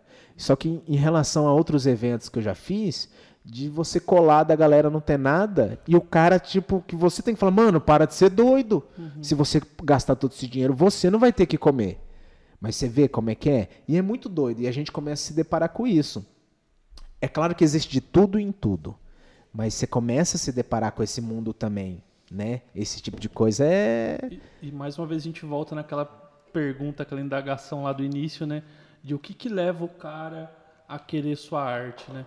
E aí isso responde muito, responde muito, assim, né? De, pô, o cara quer a selfie, o cara quer o status, ele quer o nome que ele viu, ele quer estar inserido talvez naquilo. Isso eu tô falando de, de forma muito superficial, né? Mas às vezes ele quer aquilo que as outras pessoas perceberam e ele tá percebendo também, né? É. E, e- e quando é, é- é anônimo, que é igual esse- é- essa situação, né? o- a- são artistas anônimos que ele não conhece, ele não Aham. viu. É, o que mais chama atenção para ele é o nome do evento, que se ele postar vai ter um status digital, né? exatamente. Né, A arte não é o foco. É, exatamente. No final ele considera que a arte é ele, que ele tem que levar o clique. É, você tá entendendo? É ele que é, é o. Bom, Mas sei lá, né? Era um sistema de. Era pra ser caridade, eu acreditava. Isso é uma coisa que acontece muito, mano, comigo. Porque às vezes a gente chega acreditando muito. Não, eu faço a arte pela arte. Não importa se a arte é boa ou ruim, isso é questão de ponto de vista. Parnasianismo. É, tipo, o que é belo, o que é feio, pá, pá, pá. Isso é uma coisa que realmente é irrelevante. É, é aquilo, aquilo mexeu com você? Então é isso. Sabe? Tem horas que não adianta a gente firular muito, porque também tem muita gente que chega e fala: "Ai, porque a arte vem de tal". É claro, a arte tem todo é erudita, tem é maravilhosa a arte. Se a gente pegar a arte renascentista, antigamente, como é que se educava a galera no- na época do Renascimento? Era arte e teatro. Era arte e teatro que educava, que comunicava. Você tá entendendo? E hoje em dia a gente tem um leque imenso de comunicação, mas parece que a gente se fala menos. A gente se fala menos. Então eu, eu, eu noto isso. Você tá entendendo? E. Bom, me perdi. Não, mas é, é- é- Na verdade, assim, eu acho que não é, não é nem se perder. É que a gente tá num- nos assuntos assim que estão estão começando a tomar forma. Tá uma né? miscelânea aqui. É. É, e o podcast de baixo orçamento, a gente tem que trocar bateria, pausar pra ir no banheiro, mas daí o, o, o assunto sempre rende e tá rendendo aqui. É isso aí. Cara, é, eu não lembro onde a gente parou, mas eu lembro todos os contextos do que a gente estava falando. E aqui no bastidor, a, a, a gente estava falando sobre essa questão do, tipo, do, de como que a pessoa percebe e do, do evento, Tá. enfim. E você também, a gente, acho que você tocou no assunto falando que às vezes a pessoa ela compra aquilo que todos estão comprando ou que tá no, É, no frenesi da coisa. é, tipo, dentro do marketing a gente chama isso de, de prova social. Tá. Então é aquela coisa assim, se você tem, vamos dar um exemplo simples, que isso é do ser humano. Você tá num, você tem três restaurantes numa rua. Não é restaurante, vamos colocar um, três trailers. Três trailers. E aí um tá lotado com fila, um tá vazio e o outro tem uns gatos pingados. Qual que você vai se interessar em mais? Mano, eu, eu, eu justamente por entender esse ponto, eu iria no que tem menos por dó. Mas por saber que a gente age como boi. Mas, mas você tá vendo? Que aí você vai por dó. Eu e vou aí por onde dó. entra essa- ideia de tipo que você tá fazendo caridade, que você tá... Exato. E o que cara, é errado também. é exatamente. Normalmente as pessoas elas acreditam que onde todo mundo tá indo é melhor. Uhum. Então se ninguém tá indo, aí você tem aquela vanguarda, né? Que é a galera, a bolha ali A que fala bolha. assim, não, só eu gosto disso. É. Saber quando todo mundo começa a, a- a gostar, ele não quer gostar mais porque popularizou. Mas é. o tipo de pessoa que não sustenta aquele artista. É, né? exatamente. Mas, mas no mundo do marketing a gente fala muito isso, de prova social. Você quer ir onde todo mundo tá. Então, mano, eu, eu pergunto se isso também não é questão de identidade. Porque a gente acha que às vezes um assunto como esse, de uma escolha de um trailer, é só um assunto do estômago, vamos dizer assim. Não é. Isso é um, é um assunto muito social. Isso é gatilho mental, cara. Sabe por quê, mano? E aí eu acho que entra na. ó, ó, eu vou um pouco mais longe nisso aí, porque eu sempre puxo algumas coisas, eu, eu tento ficar expandindo pra pensar melhor. Isso aí é um pouco da gente não se reconhecer como um povo só. Você tá entendendo? Então a gente sempre vai naquilo que já é feito, que já é indicado. O que, que acontece sempre no Brasil que eu percebo? Tem que dar algumas coisas, algumas tecnologias e entre outras coisas tem que dar certo lá fora para a gente dar valor. Você tem um, vamos colocar um cientista. Um cientista brasileiro criou algo aqui dentro, talvez a empresa não vai comprar. Agora, se é um cientista brasileiro, mas criou isso morando lá fora, daí aqui a gente vai comprar. Ou tem aquela coisa também, é um artista que criou aqui, alguém lá de fora viu, levou pra lá, aí todo mundo daqui vai querer. Exatamente, cara, exatamente. Olha, tem trampo meu que corre na Índia, tem trampo que corre na Argentina, tem trampo que corre em vários cantos, cara. Tipo, Índia, é que Índia assim, é um lugar que eu acho muito místico, eu não achava que ia chegar lá. Né? E a gente criou um trampo muito massa lá no Collab com a galera de arquitetura.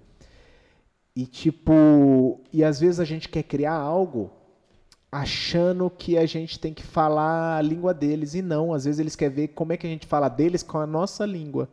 Você tá entendendo? E às vezes a gente como um povo, a gente não percebe que a gente é um povo novo, é um povo miscigenado. E às vezes a gente se vê como. A gente se auto se exclui, a gente não tem noção da riqueza que é isso. Sabe? A gente não. Ô, me fala aí, cara, que gringo. Você que já deu uma viajada, que gringo que sabe a cultura de uns quatro países diferentes. O brasileiro sabe. O brasileiro sabe. O brasileiro é curioso, né? sabe. A gente sabe de tudo de fora, mas eu não sei qual é o costume do cara do Piauí. Eu não sei. É eu, verdade. Eu, eu sei o que é o cuscuz paulista, mas eu não sei o que é o cuscuz do Nordeste, né? Não, a, gente, sabe, coisa- qual que é a melhor loja da Quinta Avenida, mas não sabe a do nosso bairro. Exatamente. Eu sei te dizer sobre o museu de Nova York, o museu de, de tudo quanto é canto do Japão, mas às O vezes se Museu você da Erva Mate em Ponta Porã, ninguém eu não foi. vou saber dizer, cara. Você tá entendendo? Você entende como é que é? E daí a gente vê, daí eu me pergunto que isso é só uma questão de tipo, porque o Brasil, como a gente é afastado de algum modo da América Latina, a gente acha que a gente é uma ilha. Uhum. Daí a gente já se acha os gringos da América Latina, porque você pode ver, brasileiro, ele prefere usar o nome de uma profissão que é brasileiro do que falar eu sou latino-americano. É. A gente não fala que a gente é latino-americano.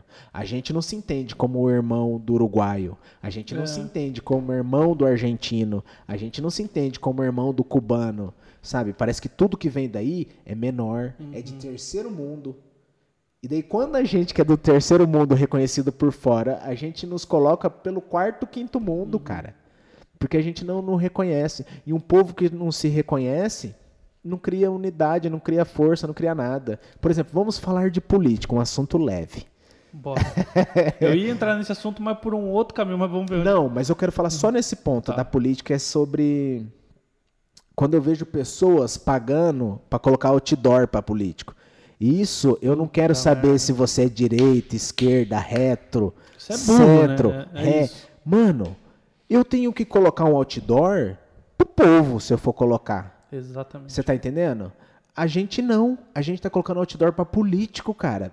A gente consegue. Político de estimação que chama, né? Exatamente. Você consegue ter a noção disso? A gente é o povo e a gente tá trabalhando pro cara. E o cara, é isso que eu falo, não importa o lado. Não, não adianta vir aqui e falar assim, ah, você é esquerda, você. Não é isso. Você não tem que fazer isso nem pra direita nem pra esquerda. Você é o povo. Se entenda como povo. Não importa se Seja você. crítico qualquer líder que tiver lá. né? Exatamente, não importa se você ganha 10 reais ou 10 milhões, mas você ainda é o povo. A gente faz parte disso aqui. Isso não quer dizer que você não pode aproveitar o que vem de fora, que tem coisas maravilhosas também. Mas se a gente não se reconhecer como povo, um povo novo. Por isso que o povo de fora, eles têm altas crises quando começa a chegar imigrante. A gente não tem crise com imigrante, cara. Por quê? Porque parece que de algum modo ele já teve no nosso quintal. Você pode não gostar. É, a gente não tem crise com imigrante desde que seja um imigrante europeu, né? Agora, É, se é o nosso exatamente. irmão ali do É, lado que tá precisando. É, se vem um angolano, alguma coisa, a gente já, né? É, É, cara, então você vê como é que é as coisas assim? Então acho que a gente tem que criar essa noção de unidade de um povo só. Eu sou brasileiro, eu sou brasileiro, mas eu sou latino acima de tudo também. Porque quando a gente vai lá fora, o cara não pergunta se você fala português, ele pergunta se você fala espanhol. É. Porque o latino lá fora é muito mais forte que o português. Uhum. Sabe? A gente é um povo à parte. E ainda a gente só aparece porque a gente é um país de um país de um tamanho continental e que fala português. Uhum. Né? E acho que é um dos poucos, acho que são quatro, sei lá. O, o Brasil tem cinco línguas, línguas oficiais, né? Que é Exatamente. português, Libra, espanhol. Libras também tá. É? Você sabia? Libras também tá. Eu fiz um trampo que é o Buzz Libras, que é para levar o estudo da Libras para os recantos do, do, do país. Então a gente ia equipar um ônibus. Então tem que ser um tipo um ônibus que participa tipo Paris Dakar, esse tipo de ônibus. Não tem como o cara falar assim, ó, lá no meio da Amazônia não chega. Esse ônibus chega. Tem um, um painel de LED que desmonta igual Lego, qualquer pessoa monta, não tem crise. Libras é considerado como uma das línguas oficiais do país.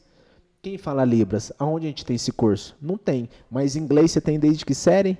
Você sai da sua casa e depois vai fazer o quê? Aula Tem de inglês. Quem pública, pode, claro. Mas você vai fazer o quê? Aula de inglês. Como se o inglês fosse tudo. Então quer dizer o quê? Eles falam para você tirar a coleira, mas eles te colocam a focinheira. O que, que adiantou? Não adiantou nada. Eu não sei de onde eu venho. Eu não sei a miscigenação. Eu ainda, eu fico curioso nisso, porque eu sou filho de mãe preta com pai branco. Meus, minha, minha, minha avó foi deserdada das fazendas de café porque meu avô era descendente do escravo. Minha mãe nunca nem entrou, mal viu os avós dela por ser preta. Em dias como hoje, que a pessoa ainda vê e fala que preto tinha que puxar carroça. Século XXI, onde a gente imaginava que ia ter carro voando. Olha as ideias. Você tá entendendo? Por quê? A gente acha mais bonito o quê? O de fora. Sabe? Toda vez eu vejo. Eu convivo também no meio de muita mulher, às vezes. Então eu noto, as minas vai fazer uma maquiagem, qual é a primeira coisa que elas fazem? Afina o nariz. Então, ou seja, o que você é, se envergonha do que você é. Não dá certo, cara. Porque, Tarcísio, é a mesma coisa. Você é um cara que você gosta do quê? Você gosta do mundo nerd, você gosta do mundo corporativo, você gosta de, de, de algumas especiarias, você gosta disso. A partir do momento que você começa a se auto-renegar, você renegou seu pai, você renegou sua mãe, você, você renegou sua, sua origem, você renegou tudo, cara. É difícil uma pessoa que renega o que ela é, que ela não cai. O capeta caiu assim, mano, renegando o que ele era. Você tá entendendo? Então, sempre quando a gente renega o que a gente é, a gente cai. É a mesma coisa eu renegar. Não adianta. Eu gosto de coisa boa? Claro. Não sou burro, gosto de coisa boa. Quero passar fome? Claro que não. Só que me dói ter que vender um trampo só por dinheiro. É uma coisa que dói, mas tem que fazer. Porque eu tenho que sobreviver. E para quê? Para comprar minha liberdade. Minha liberdade é comprada assim. Eu trabalho, compro minha liberdade. Trabalho tantas horas livre. Volto. Ainda sou escravo. Caralho, mano. Você tá entendendo? Eu até do- emocionei. É. né? Porque você falou, cara, a gente tá no século XXI, onde a gente falava que carro ia voar e, cara, a gente ainda tem que se deparar com frases racistas, com homofobia, com, cara, com tanta coisa, Não, velho, e- que, tipo, é a doença do ser humano, né, cara? E, e, é, o o assunto que eu ia falar, que eu ia puxar, é da questão indígena, né, cara? Indígena, cara. Porque, por exemplo, a gente que é do, do- gosta de rugby, né? Se conheceu no mundo do rugby, a gente tem muita referência da, da Nova Zelândia, né? É. Cara, os, tipo, os maores lá, tipo assim, é cultural É dos caras. Você cultural. aprende na escola o haka. É. Você aprende na escola a cultura. Aqui, a gente tem... o- Não, não tá longe a gente vê gente que, que joga água quente indígena, Sim. que fala que indígena é vagabundo. É. Que, cara, o que, É. que a gente tá vivendo, cara? Tipo, tá no nosso sangue também, tá na nossa origem também, né, Exato. cara? A gente é um povo mestiço. Total. Se a gente não entender. Cara, cidade natal nossa é qual? Dourados, Mato Grosso do Sul. Uma cidade que foi tomada na Guerra do Paraguai. Não, eu então, sou de Bela Vista, Olha que, foi, aí, que ó, é mais- o Paraguai. Mais ainda. Você tá entendendo? Então a gente é o quê? Eu, eu vou falar, vou falar eu, não vou falar nem a gente, porque pode ter algum fragmento da sua história que eu não sei. Então eu sou filho de mãe preta, com pai branco, paulista. Aonde vieram para a fronteira do Mato Grosso do Sul. Aonde essas terras foram tomadas na guerra do Paraguai.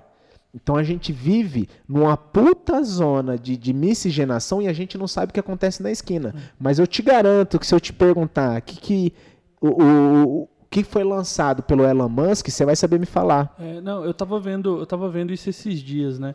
É, tipo, cara, não- muita gente não gosta do Monark, né? Do Flow. E eu acho que, que a burrice dele faz bem de certo ponto, porque ele dá palco pra gente inteligente explicar o que muitas vezes é a nossa burrice como povo, né? E, e, enfim, apesar de não concordar com as coisas que ele fala, acho importante ele, ele, Ele falar, falar. principalmente pra, e quando dá a- a- o direito de responder. Mas, tipo assim, eu tava vendo um flow e ele falando do Elon Musk e tal, e comentando, e falando como é foda, o cara tá colonizando Marte. Cara, a gente ainda tem fome aqui, velho. A gente tem pessoas que estão morrendo de fome aqui. A gente produz comida o suficiente pra para alimentar duas vezes a nossa população e tem gente morrendo de fome, cara. É. E a gente tá preocupado em Marte. É, Terraformar Marte, que vai levar mil anos, dois mil anos. é, é, é.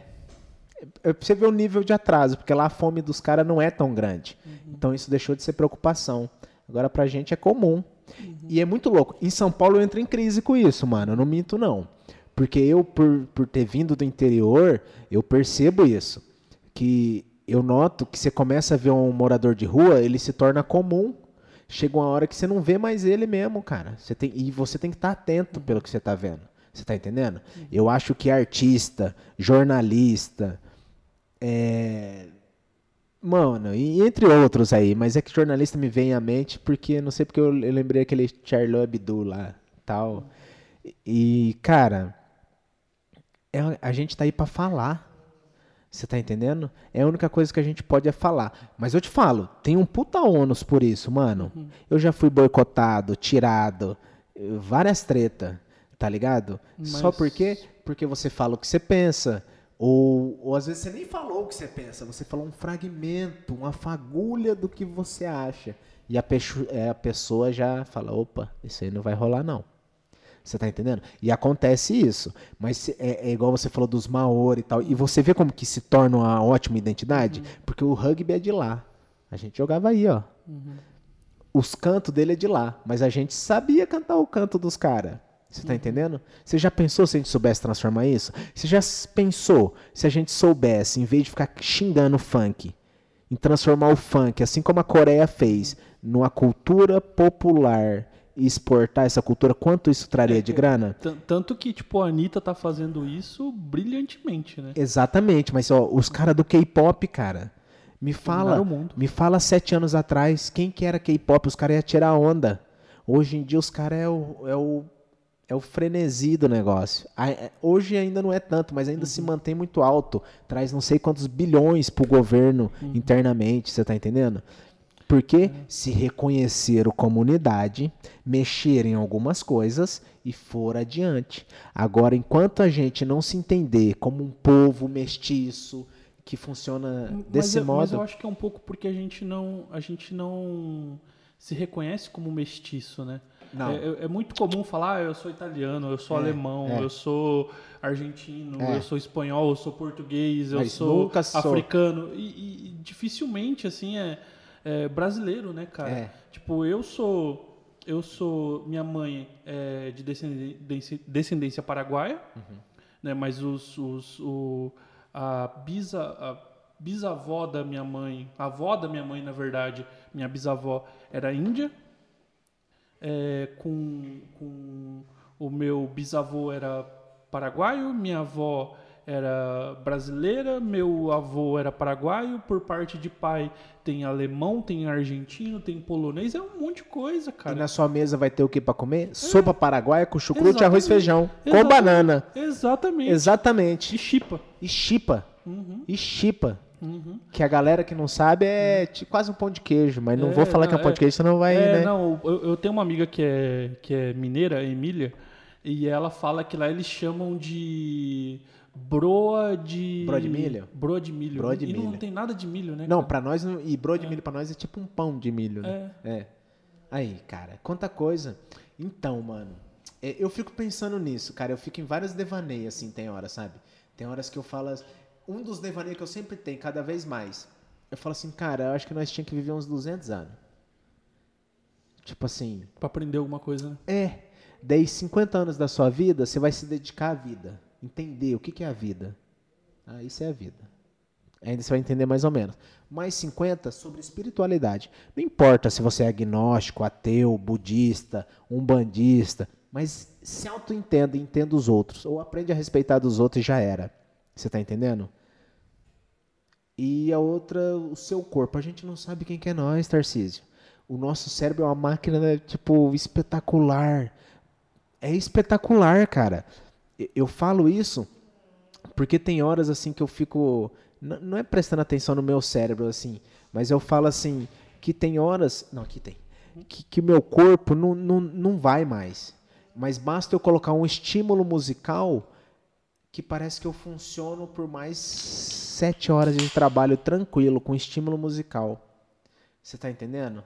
Então, tipo assim, quantas conexões neurais a gente não consegue fazer? Quantos bloqueios a gente tem? E tudo começa muito pouco. Às vezes por causa de uma fala, de uma atitude de alguém, ou, ou esse cerceamento que a gente tem de ser a gente mesmo, sabe? Ou às vezes a globalização é bom? É bom. Só que globalizar o quê? Você quer globalizar o quê? É isso que você tem, que entender. É a moda, é o que vem, é o seu gosto, é você. Porque daqui a pouco, cara, pode colocar um uniformezinho cinza no mundo inteiro, porque já já a gente tá pensando como todo mundo, cara. Black Mirror. Black Mirror, total. Né? E eu acho que a, a, a arte tá aí para isso. E tem que tomar cuidado, porque tem nego que usa da arte para justamente fazer ao contrário, tá ligado? Mas eu acho que a arte, ela, ela. Eu ficava nessa assim, a arte salva. Arte salva, arte salva o caralho, eu ficava pensando. Eu sofro pra caramba com esse negócio aqui, cara. É uma puta agonia. O povo acha que é sempre alegria na hora que você tá pintando. E não é, porque você tá se degladiando a todo momento. Você imagina, você para de frente um, um mural. Faz conta que eu vou fazer um muralismo de 30 metros. Ou vou fazer uma tela de 20 centímetros. Não importa. Eu não tenho ninguém. Só tá eu. Então eu tô degladiando com quem? Comigo. Eu fico ali me rebatendo a todo momento. E ainda mais quando o negócio é todo branco. Que daí só expande seu, seu pensamento né? E tipo, igual as fábricas da Lego, que é todo branco pros caras criar, sabe? E tipo, e é muito doido isso, assim, você entra num turbilhão às vezes que você fala, opa, pera aí, deixa eu segurar nessa rocha, é isso, isso. Então hoje, hoje eu aprendo mais como, mano, eu vejo que tudo tá muito zoado, eu volto pro básico, volto pra base. Mais uma vez, eu, que a gente tava conversando nos bastidores aqui daquele episódio, né? De, é. Eu nunca lembro a sequência, se é Robot, Death And Love. And Love. É. é, isso aí. Esse. E do, do episódio lá do, do, da máquina de piscina que evoluiu ao ponto de, de ser a pessoa mais influente, não só do mundo, mas de vários mundos. É. E aí ele entendeu que a essência dele é voltar a ser a máquina que limpa o azulejo de piscina. Exato, exato. É muito doido tudo isso. E eu acho que isso, é, refletindo sobre esse, esse episódio, acho que é muito isso, cara. A nossa plenitude e aí eu não sei, eu fico meio assim, eu, eu fico pensando, né? A gente fala muito tipo assim que o trabalho dignifica o homem, né? Isso de certa forma é uma coisa que escraviza a gente, né? Muito. Porque a gente fica pensando assim, bom, eu só sou digno se eu tiver um papel de trabalho que atende a necessidade Exatamente. de alguém. Eu preciso né? fazer qualquer cadastro. Uhum. Eu tenho que falar que eu sou arquiteto. É. Se eu falo que eu sou artista, a é. galera tira onda a galera tira onda. Uhum. E onda mesmo, tá ligado? Mas eu dou risada, mano. Mas dependendo do que eu for fazer, eu falo, não, eu sou arquiteto. Uhum. Tipo quando o cara erra seu nome mais de sete vezes, uhum. daí você fala, não, meu nome é Maicon. Tá é, certo? Aconteceu muito comigo, né? É. O meu nome, apesar de ser um nome popular, que é Tarcísio, mas o meu nome é Tarciso. E quando eu falo Tarciso, cara, vem todas as variações possíveis, é. menos Tarcísio. É. Aí quando eu falo Tarcísio, aí todo mundo, ah, Tarcísio. Ah. Sim, é, é bem isso. Mano. no cadastro de arquiteto, porque é, artista tira onda. Exatamente, cara. Então, tipo assim. Isso me agradou muito a primeira vez que eu pisei em São Paulo. Porque, tipo. Eu falava, cara. É. Eu, eu entendo várias coisas. Não existe amor em SP, do criolo eu, eu, não, eu achava que eu entendia a música. Até no, quando eu passei os primeiros perrengues em São Paulo. Eu falei, agora eu sei o que, que esse cara estava falando. Você está entendendo? Mas assim, o que me aliviava muito, que quando eu falava que era artista, é, eu já tinha mais respeito por ser artista. Porque aquela galera ali, eles são mais. Eles vivem num processo muito mais louco, né, cara, que o interiorano. Porque o interiorano, a beleza dele é o que está no seu entorno. Uhum. E, e, o paulista, a beleza do seu entorno é criada. Então ele reconhece quando uma pessoa pode criar as paralaxes do mundo, e mundos e mundos e mundos, ele reconhece e respeita mais. Às vezes ele não tem a condição de adquirir, que não é problema, mas ele consegue te reconhecer. E isso é ótimo, sabe? Isso não quer dizer que você quer um cara te lambendo, isso é chato, ninguém gosta de puxar saco. Difícil um cara que uhum. gosta de uhum. puxar saco. Porque normalmente puxar saco é que ele quer ser você. Uhum. Então ele vai te derrubar. Ninguém gosta de puxar saco. Mas, tipo assim, você ser reconhecido. Você é um padeiro, você quer ser reconhecido como um bom padeiro. Você quer que as pessoas comam o seu pão, e, e eu acho que é o maior elogio que ela compre outro pão, e compre outro pão, e compre outro pão. Né? Eu, é o cozinheiro, né? Ele se faz assim a felicidade dele. Então o nosso é, é de algum modo tocar. Eu acho que seria essa a ideia. Isso não quer dizer que toda vez que eu estou pintando, eu estou pensando no olho que vem de fora. Uhum. Nada. Não tô. Não tô, não. É pro meu bem, eu estou fazendo aquilo pro meu bem, cara. Eu preciso, eu necessito, eu, eu, eu quero, Você tá entendendo? Se tocou o outro, eu falo, caralho, olha aí. Daí começa a mágica da coisa. Você fala, ó, não tô sozinho nessa. Valeu a pena ficar preso. Valeu a pena não socializar às vezes. Valeu a pena ter várias crises de tal. Valeu a pena não ter o que comer. Porque isso acontece, cara. Porque o cara que acha que é artista e, e, e tá tudo ganho, larga a profissão. Você tá achando que você vai ganhar dinheiro sendo artista? Larga a profissão. Não é essa a sua profissão. Vai fazer outra coisa. Uhum. Você tá entendendo? Então, isso é muito doido, cara. E, e, isso, é, isso é muito doido porque, tipo assim, isso vale pro músico, isso vale pro escritor, isso vale pro artista plástico, Sim. né? Cara, é, é, Pro esportista, você, você, eu vejo que os esportistas têm muito é, essa vida. Porque, e é exatamente Só isso. eu acho que a diferença do esportista é que o esportista ele tem alguma coisa para ganhar. E se ele ganha, é. as pessoas querem. O artista não tem o que ganhar. É. Né? É. E, e, tipo, é, é, muito aquela coisa. Você acaba ficando refém de, daquilo que a gente fala, da prova social. Da prova de social. alguém relevante ir é. lá e falar que você é bom. Exatamente. Para todo mundo achar de fato que você é bom, né? Cara? É. É, é, exatamente essa, mano. Não, não tem nem o que pôr, o que tirar. É, é muito isso, assim. É... Não sei. Não sei como é que, que muda isso. Eu não sei. Meu processo é fazer, cara. Uhum. Eu, sinceramente, eu não sei. Eu não sei o que eu estou fazendo vai te agradar. Igual a gente estava comentando do trabalho. Não, uhum. mas porque às vezes, cara, eu tento trocar ideia com a pessoa, mas para entender a cabeça dela. Eu falo assim, mas o que, que você tem em mente? Mas na realidade eu não vou fazer o que ele quer. Eu quero entender a cabeça desse cara, qual que é o culturalismo desse cara, da onde ele vem, para saber aonde eu vou pisar com ele, por onde que a gente começa e termina, para eu fazer ele entender várias coisas, você tá entendendo? Porque Tarcísio, não dá mais para passar ileso, cara. Chega de passar ileso na vida dos outros. Tem gente que quer fazer sucesso e tem gente que quer fazer sentido. Uhum. Qual que vai se perdurar mais? Para quem cria, eu acho que é sentido. É o meu achismo, não sei se é correto. Eu posso não ter, por isso que eu penso na posteridade. Eu posso e eu entro nessa, nesse embate, nessa briga de tal, vou fechar tal coisa com a grande empresa, mas ó, não vou fechar com essa. Já aconteceu. Já aconteceu em vários eventos de grandes empresas estar tá patrocinando a gente. Já aconteceu. Acho ótimo. Mas eu acho legal, cara. Eu acho muito legal quando passa aquela tiazinha que ela não tem a terceira série e ela consegue te dar uma visão do seu trampo que nem você teve. Eu falo, caralho. Você tá entendendo? Eu falo assim, agora conectei com essa mina. A, a, ela, ela foi além do que eu fui. Ou seja, por um segundo ou mais de, ela foi mais artista do que eu fui toda a minha vida. Porque eu ainda me alimentei disso, ela nunca. Você tá entendendo? E isso vão quebrando, assim. Porque às vezes nem a pessoa que falou sabe. E tem horas que não adianta você falar assim, ô, oh, você falou uma coisa, ó, você chegou no ponto. Eu não posso falar. Eu tenho que, tipo, admirar o que ela falou e me aquietar. Sim. É aí que eu me mantenho. Você tá entendendo? Porque eu falo, ó, tá tocando. Sabe eu... por quê? Porque ela vai abrir na porta dos calabouços dela. Não sou eu. Né? Eu, eu, eu apareço. Tipo, apareci, sumi. E é isso. Eu acho que é daí que tá o fazer sentido. Né? Eu acho que essa é a. E aí é, tá a diferença de quem quer fazer sucesso para quem quer fazer sentido. Porque o que quer fazer sucesso, ele não consegue se aquietar nesse momento, né? É. E aí eu, eu isso é uma crítica para mim também, né?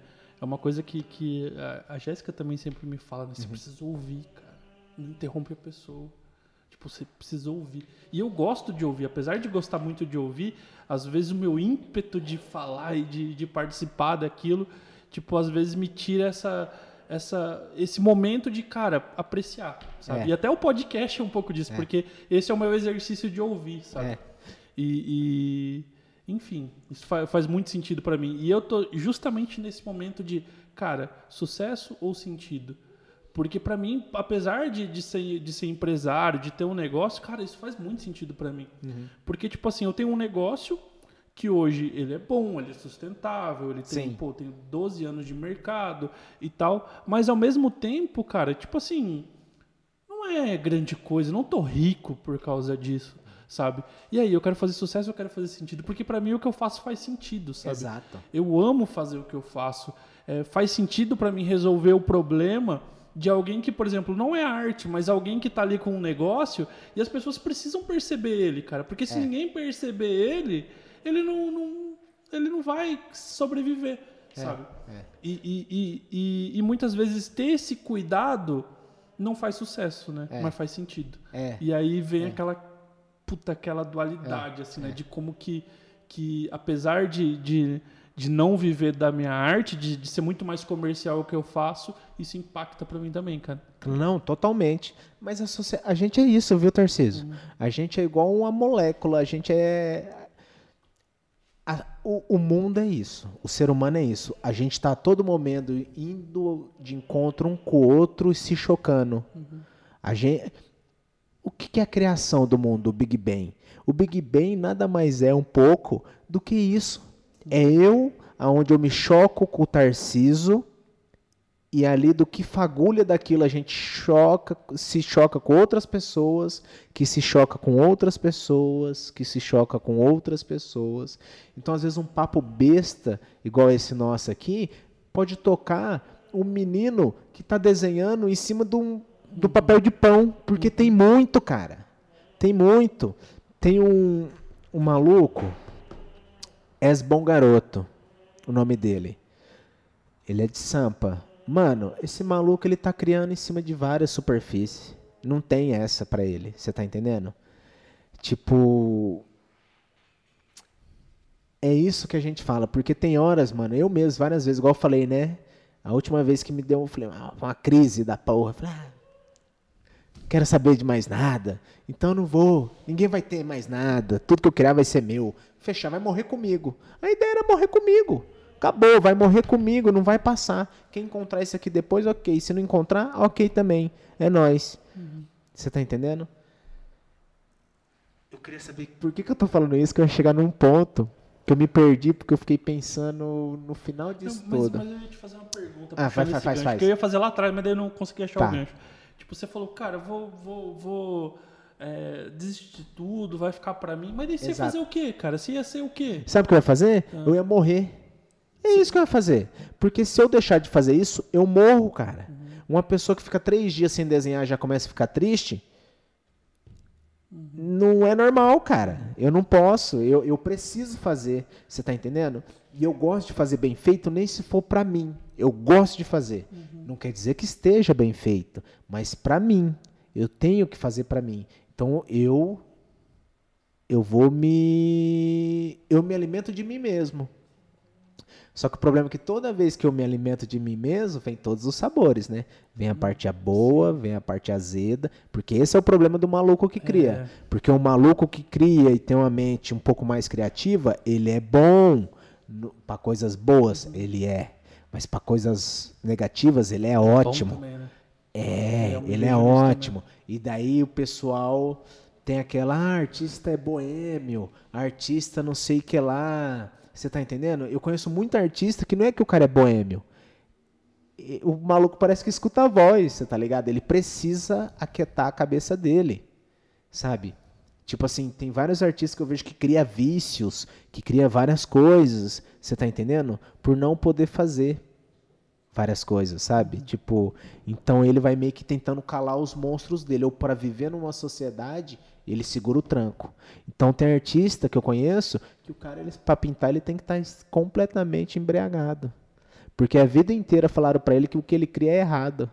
Você tá entendendo? Ou quando o cara ele vê que o traço dele não é como o traço, porque é muito mais fácil uma pessoa leiga entender um rosto figurativo, onde tem várias técnicas, onde a pessoa vê um rosto exatamente, do que um, vamos colocar um cara do abstrato. Não é todo mundo que vai entender esse cara. Ou o cara do neoexpressionismo. Então ele fala, porra, o meu não bate com ninguém. E tem o cara que não bate com nada do nada. Sabe? Nada do nada. Né? Esses dias eu encontrei uma mina que canta rap. Rap? É rap. E daí, de repente, essa mina virou pra mim e falou assim: Ai, o que, que você acha ser artista? É maravilhoso, né? Eu falei, mano, é maravilhoso? Tipo assim, é claro, eu amo, eu, eu o ser o que eu sou, eu brigo pra isso. Mano, eu não gosto de dinheiro. Eu já deixei tanto trampa por causa de dinheiro, você tá entendendo? Pra fazer o que eu gosto. Claro, eu carrego o bônus e o ônus disso até hoje. Mas eu tenho noção da corrente que eu carrego. Daí por isso que foi bom fazer o internato. Que ele me provou até onde eu podia aguentar. Ele me provou que eu conseguiria. Você tá entendendo? Por isso que foi bom eu morar lá fora e ser tratado do jeito que eu fui tratado, trabalhando 16 a 18 horas, porque eu sabia até onde eu tava. Eu sabia até onde eu aguento. Sabe? Tipo assim, e, e, não quer dizer que eu tenho a plenitude em tudo isso. Não, ainda eu estou na busca e tudo mais. Só que hoje eu lido melhor com esse conflito. É diferente. Hoje vou lidando de outra forma. Eu gosto muito dessa palavra plenitude. Às vezes eu fico reflitão pra caramba em cima disso. E eu consegui na minha cabeça achar uma explicação para plenitude assim. Pensa que você é um cara que você gosta muito de comer peixe, cara. Uhum. Cara, se você não comer peixe, você não está alimentado. E aí você tem duas opções. Ou você trabalha muito, e aí você tem dinheiro, você vai na peixaria e compra o peixe. Ou você mora na beira do rio. É. Só que morar na beira do rio não é a certeza de que você vai ter o peixe. É. Porque você pode não pescar. Tem dia que você pesca, tem dia que você não pesca. Se você Só que você sabe que o peixe tá vai. ali, cara. É. Né? E no outro caso, tipo assim, você trabalha pra cacete, você vai lá, compra o peixe pronto e você come o peixe. É. Mas isso tá completamente, você tá completamente escravizado para conseguir aquilo ali que, tipo, te faz pleno, né? Eu acho que não faz sentido prático nenhum, mas na minha cabeça é uma forma que eu, que eu consegui um pouco explicar isso. E para mim o rio, cara, são as coisas que, que eu preciso, cara, porque eu não sei se eu vou ter sempre o acesso àquilo ali, mas eu sei que tá ali, sabe? Eu sei que vai, vai eu vou, eu vou ter que de certa forma me esforçar também, mas é, é muito mais orgânico, sabe? É, é, é, é eu acho que quando o processo é orgânico, ele abrange muito mais lado que às vezes quando alguém vem para de embate ou questionar, ou seja lá o que for com você, você não precisa nem se proteger, você tá entendendo? Porque o orgânico, como ele vai de um modo muito muito mais saliente, absorvendo todos os cantos possível, é, você já tem uma autodefesa sem você perceber também. É. É. é eu acho que é isso aí.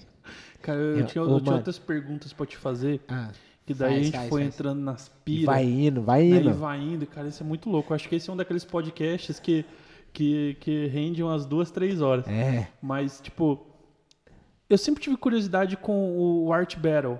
Ah, o Art Battle, sim. Tipo, porque eu vi assim e falei, cara, que muito louco isso, cara. O, o que, que é o Art Battle e como que você Mano, caiu nesse. Então, olha lá como que é as coisas. A primeira vez quando eu passei na Belas Artes para ver como existia, porque eu achava que eu nunca ia conseguir estudar lá ou coisa do tipo, eu tinha um panfleto do primeiro Art Battle que ia rolar. E eu falei, cara, vou me inscrever nesse trem. Vou parar com essa de querer ficar criando sozinho, clausurado, fechado. Tomar vergonha na minha cara também. Porque às vezes a gente falar do mundo é fácil. É difícil a gente fazer o mundo também. Tá ligado? Eu falei, velho, vou me inscrever. Me inscrevi, passei na seletiva. E foi, eu já participei desde o primeiro, né, mano? Depois de vários. E daí os caras começou, bom, o que que é o Art Battle? É uma competição de arte, tipo uma batalha de rima de rap, só que essa é de arte. Então é uma competição onde os dois lados têm oito artistas e são divididos em três rounds. E durante 20 minutos você tem que mostrar a sua arte. É claro que em 20 minutos você não mostra a sua arte. Só que você pulveriza a sua arte. Você conhece outros artistas. A, a, ligação que você começa a ter ali é outra. E quem vai ali para ver os artistas, ela tá ali para ver os artistas. E isso que é legal. Uhum. Eu acho que é bom para dar um respiro. Porque fala assim, ó, oh, a gente tá aqui para te ver, cara, de algum modo. Tipo, eles não falam, mas eles estão para te ver. Então era isso. Era uma batalha de arte que durava três rounds de 20 minutos e tinha toda a plateia que ficava no nosso entorno votando em quem eles queriam que fosse para a final. E era assim que acontecia. E nos intervalos da competição acontecia o leilão das artes pintadas no lugar. Então isso era muito legal, cara. Eu achava legal por esse modo. E o que eu achava mais legal era o contato, que parecia que era transferido. O ateliê do artista estava ali num palco, onde o artista nunca se vê, pelo menos o artista que pinta, que faz escultura, seja lá o que for, ele nunca está no palco, dificilmente ele vai estar tá em um palco na sua vida. E, e, ali a gente estava num palco e a galera conseguia ver como que era a gente criando. O que é muito massa e é, e é rico demais, você tá entendendo? Porque, por exemplo, eu pintei com o nego da Itália. Porra, eu pintei com o nego tudo quanto era jeito, cara. Eu pintei com todo tipo de maluco, uhum. tá ligado? Todo tipo de sexo. De sexo que eu nem imaginava que existia, que acho que existe 48 ou 38 diferentes formas de você ser quem você quer ser, uhum. sabe? E eu falava, cara, é esse mundo, é isso aqui, eu não estava errado. Foi quando eu pensei, eu falei, mano, eu não estava errado nessa caminhada. O ônus que eu carrego até hoje não foi errado nesse ponto. Uhum. Eu acho que é daí que eu comparo um esportista. Eu, eu não uhum. sei porque eu gosto também de estar em movimento e gostar de esporte, porque um atleta olímpico, um judoca, vamos colocar aí, o cara treina 20 anos, 30 anos quase, para ter um momento de felicidade, que pode ser o bronze, prata ou ouro. Né? Então, tipo assim, você tem um minuto de divindade uhum. para quem vem caminhando todo um deserto. O que é muito legal, é, é quem está disposto. Eu falei, mano, eu acho que eu não tô tão errado. Eu acho que eu tô no caminho. Eu, né, no meu achismo. E eu acho, eu acho que eu tava até então, né? E agora, cara, é, e agora com essa pandemia tudo parou e tudo mais, e, e tem que ressignificar várias coisas, uhum. né? Então, por exemplo, eu tava, ia sair fora do Brasil, era o, momento que eu ia sair fora do Brasil, tá ligado? E agora veio a pandemia, e daí começa a vir várias compreensões na minha cabeça. É agora que você tem que ir embora? É, é nesse momento? A sua família? Você, seu país, cadê? Não é você que fala que é latino-americano? Você não é brasileiro? E aí, vai vazar?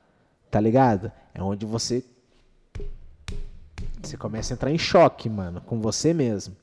Mas e aí, eu tenho uma vida e não sei o que lá, sabe? Daí entra esse vai, pô, vários devaneios, várias crises, tal. Mas o jeito que falando parece que só tem devaneios e crises, né? Isso não.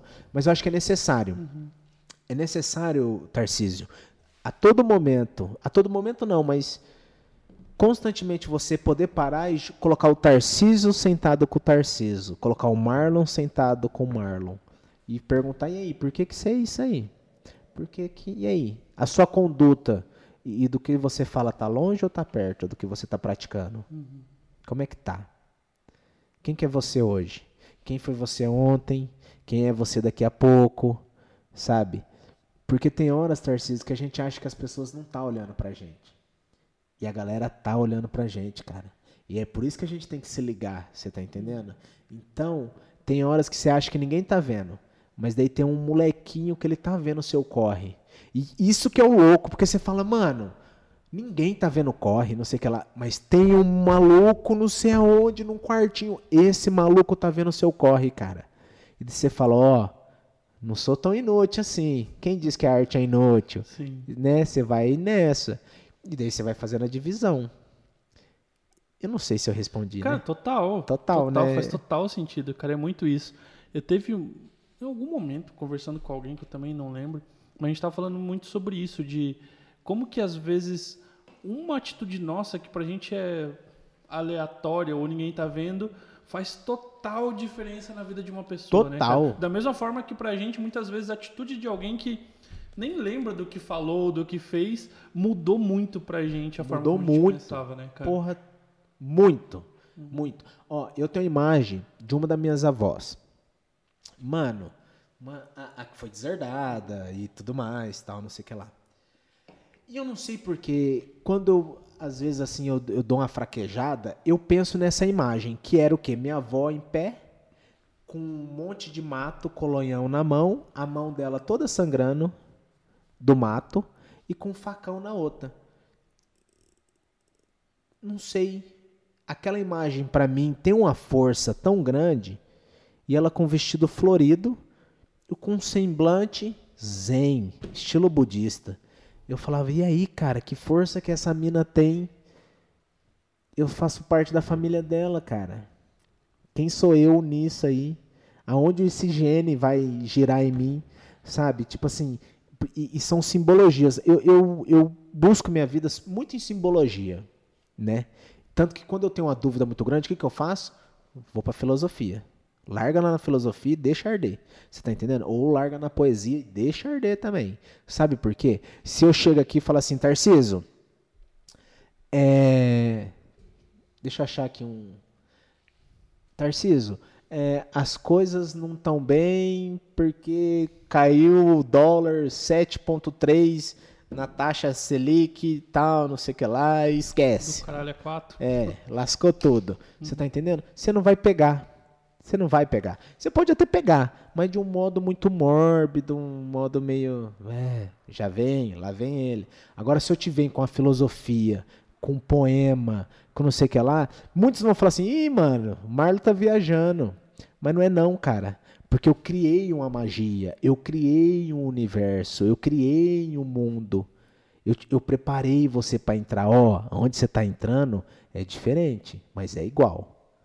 Você está entendendo? Eu crio uma história, eu crio um encantamento. Eu não crio número, eu não, não crio objeto, eu não crio a matéria, né? É mais uma vez, eu crio as paralaxes da visão, da mão, do modo, do ato, né? E, e, e, eu entendo, cara, assim, como é fundamental você ter pessoas ao seu lado. É, é fundamental, cara, é fundamental você ter gente do seu lado. E não é o puxa-saco, é isso que eu te falo. O brother bom não é o puxa-saco, cara. O brother bom que vai falar assim, ó, oh, Tarciso, você tá fazendo merda pra caralho, hein, cara? Se liga. Você tá entendendo? Vambora, tá, tá ruim, tá feio, tá chato, chega. Ou o cara que já te larga, ó, oh, tá chato, falou, melhora, depois nós conversa. Você tá entendendo? Mas no outro dia esse cara vai estar tá lá. Mas não adianta eu falar assim, ô Tarciso, vai? Não, ô, vai aí. Daí você, ó, você se lasca. E eu fico como? Me deleito me deleito, porque você se lascou, para mim era o que queria. Tá ligado? Tem, tem até um provérbio bíblico, né? Uhum. Que é de Eclesiastes, que fala. É, não, não é Eclesiastes, é Provérbios. Né? É, leais são as feridas causadas por quem ama, porém enganosos são os beijos do que odeia. É, é bem essa, cara. É muito essa. Uhum. Você tá entendendo? Então, eu, é importante é saber assimilar. A pessoa que cria, ela tem que saber assimilar. Sabe uma vez eu entrei em discussão que a galera justamente da Belas Artes foi essa. Que a galera a gente estava falando e todo mundo que ia apresentar o seu trampo ou quem era como artista, a pessoa falava assim: "Não, porque eu estava sentindo isso, querendo me comunicar". Mano, você está querendo comunicar com a galera ou comunicar apenas o que você sentiu? E daí eu entrei no outro embate que como eu gosto de arquitetura e vim da arquitetura, eu falo assim, eu acho que às vezes a arquitetura hoje em dia pensa mais sobre o humano do que a arte que deveria degustar e falar sobre o humano, nem sempre, claro, uhum. mas tipo, por quê? A arte, dependendo do ponto, ela só fala dela. Ai, porque o meu ego, eu tava uhum. triste, eu tava assim, então, eu entendo, porque você viu eu falando várias vezes, não, porque Sim. eu me degladeio e não sei o que lá, né? Mas, tipo assim, a arquitetura ela é funcional quando ela trabalha pro humano. A arte não. Ela não tem que trabalhar para ninguém. Isso eu entendo. E não tem mesmo. Só que o problema é quando o artista ele só usa da arte para falar dele. É igual da mina, cantora, que chegou e falou: Ah, eu amo ser artista, é maravilhoso, né? Eu entendo, é maravilhoso, me preenche. Mas não é todo dia. É igual uma banda de rock. Uma banda de rock não toca rock 24 horas. Vai ter uma melodia em algum momento, uma hora vai ter uma lenta, porque não dá. E se você for pergun perguntar referência, normalmente não é só rock, né? Não é só rock, nunca é só rock, né? Tipo, sei lá. Vamos, vamos, vamos pegar o Racionais, que é uma coisa de. de para mim tem um grande valor. Tem, tem um grande valor assim, porque os caras fazem poesia plástica com as palavras mesmo, assim, que você acha que não, mas realmente, pega para escutar os caras. Eles contam a história dos anos 70 para 80 que o Brasil nunca contou. Porque ainda o Brasil, a gente é. A gente usa da mesma função que os caboclos usavam em Minas Gerais. Que é, né? Então os caras iam pintar as igrejas, ele colocava um personagem excluído. O cara, os contos e as histórias é todo passado por conto, porque era desse modo que se passava a cultura né?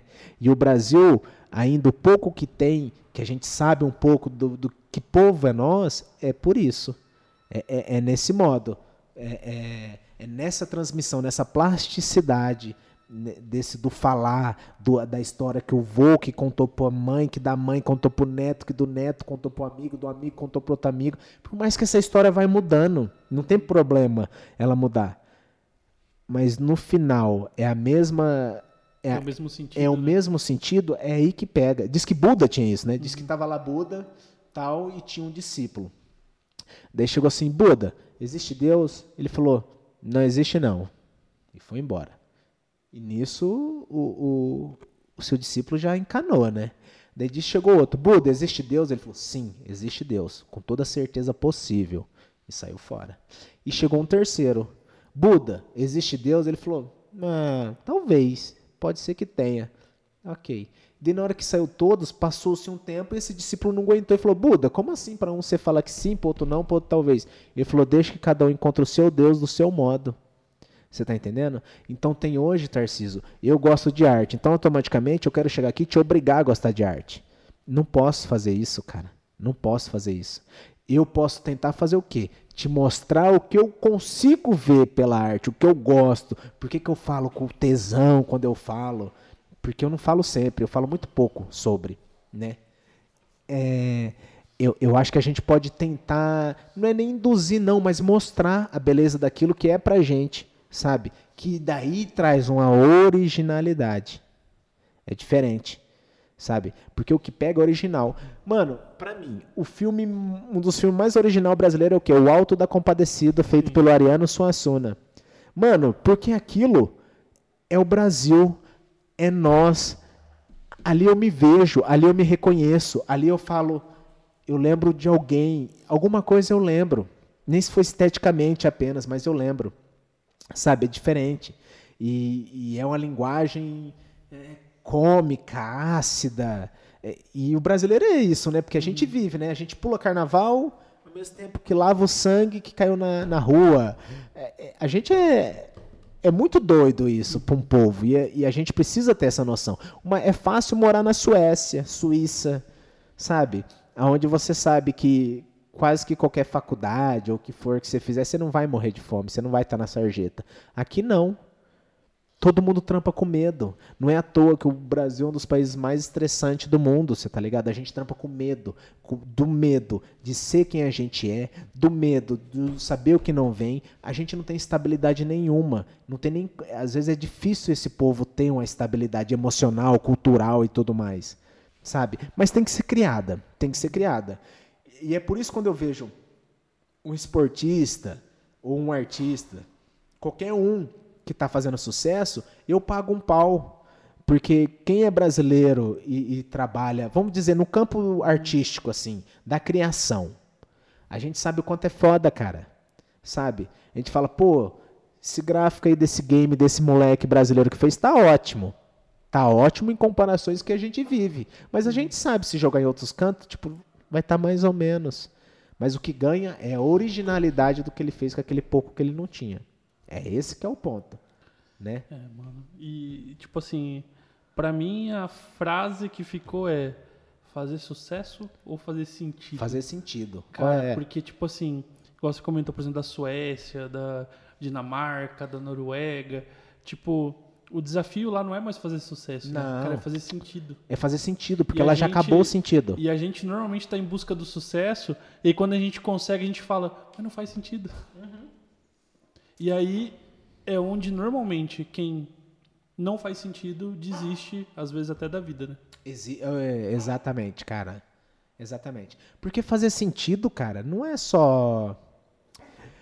Fazer sentido não é ser o próximo prêmio Nobel da Paz, tá ligado? Fazer sentido é, é você fazer sentido pra mim, pro Pedrinho da rua, pra Mariazinha ali do cabeleireiro. É isso, você tá entendendo? É massa, é massa. É diferente quando você chega no lugar e a pessoa gostou de ver você, não tá vendo o seu cartão. Não tá vendo o que você pode agregar pra rede social dela. Não tá vendo. Mano, uma vez me convidaram pra um jantar. Eu, laricado, do jeito que eu for, fominha, do jeito que eu sou, fui. Claro, comida é nós. Cheguei lá, tinha altos políticos, cara. E eu não tenho problema com política. Não tenho mesmo. E de repente eu vi que os malucos queriam começar a tirar foto. Eu falei, mano, eu não vou tirar foto com esse maluco, não. as ideias que ele fala é muito errada, ou se não é errada, daqui três anos já vai mudar tudo, porque ele vai conforme mandam ele. Uhum. Mandam não, que acham que mandam, porque no final ele está fazendo só o que ele quer, sabe? Eu falei, não, sai fora, sai fora, tem lugar que não dá pra gente permanecer muito. Começou as asneiras, sai fora, cara, sabe? Porque eu acredito que uma mão lava a outra e as duas lavam o rosto. Agora você chega num lugar onde o cara quer usar é, do que ele acha que você pode dar pra ele, mas na verdade ele sabe que ele não sabe se você pode dar pra ele não, mas é um achismo, aonde ele quer ah, cara, ele quer se aproveitar daquilo, sai fora, não cola. Evento, evento evento político, esse tipo de coisa é muito difícil, assim, cara. Pra mim, esse tipo de coisa eu sou chamado e é difícil pra caramba pra mim receber homenagem, câmera, não sei o que lá. É, é massa, eu acho que é massa, é um modo de reconhecimento. Mas eu falo, e aí, ele tá me reconhecendo ou se auto-reconhecendo? Mas aí volta naquela questão da prova social, né? É. Se você tem a prova do outro, né, isso é muito mais valoroso para ele, né? É. Porque mostra que tipo aquelas pessoas, para as pessoas ali, né, aquela pessoa tá de certa forma aprovando ele, né? Então é, exatamente isso, cara. E, e é muito louco, assim. E, e a gente começa a ver que, tipo, eu na hora que eu paro pra ver, os caras que eu curto é os caras que não.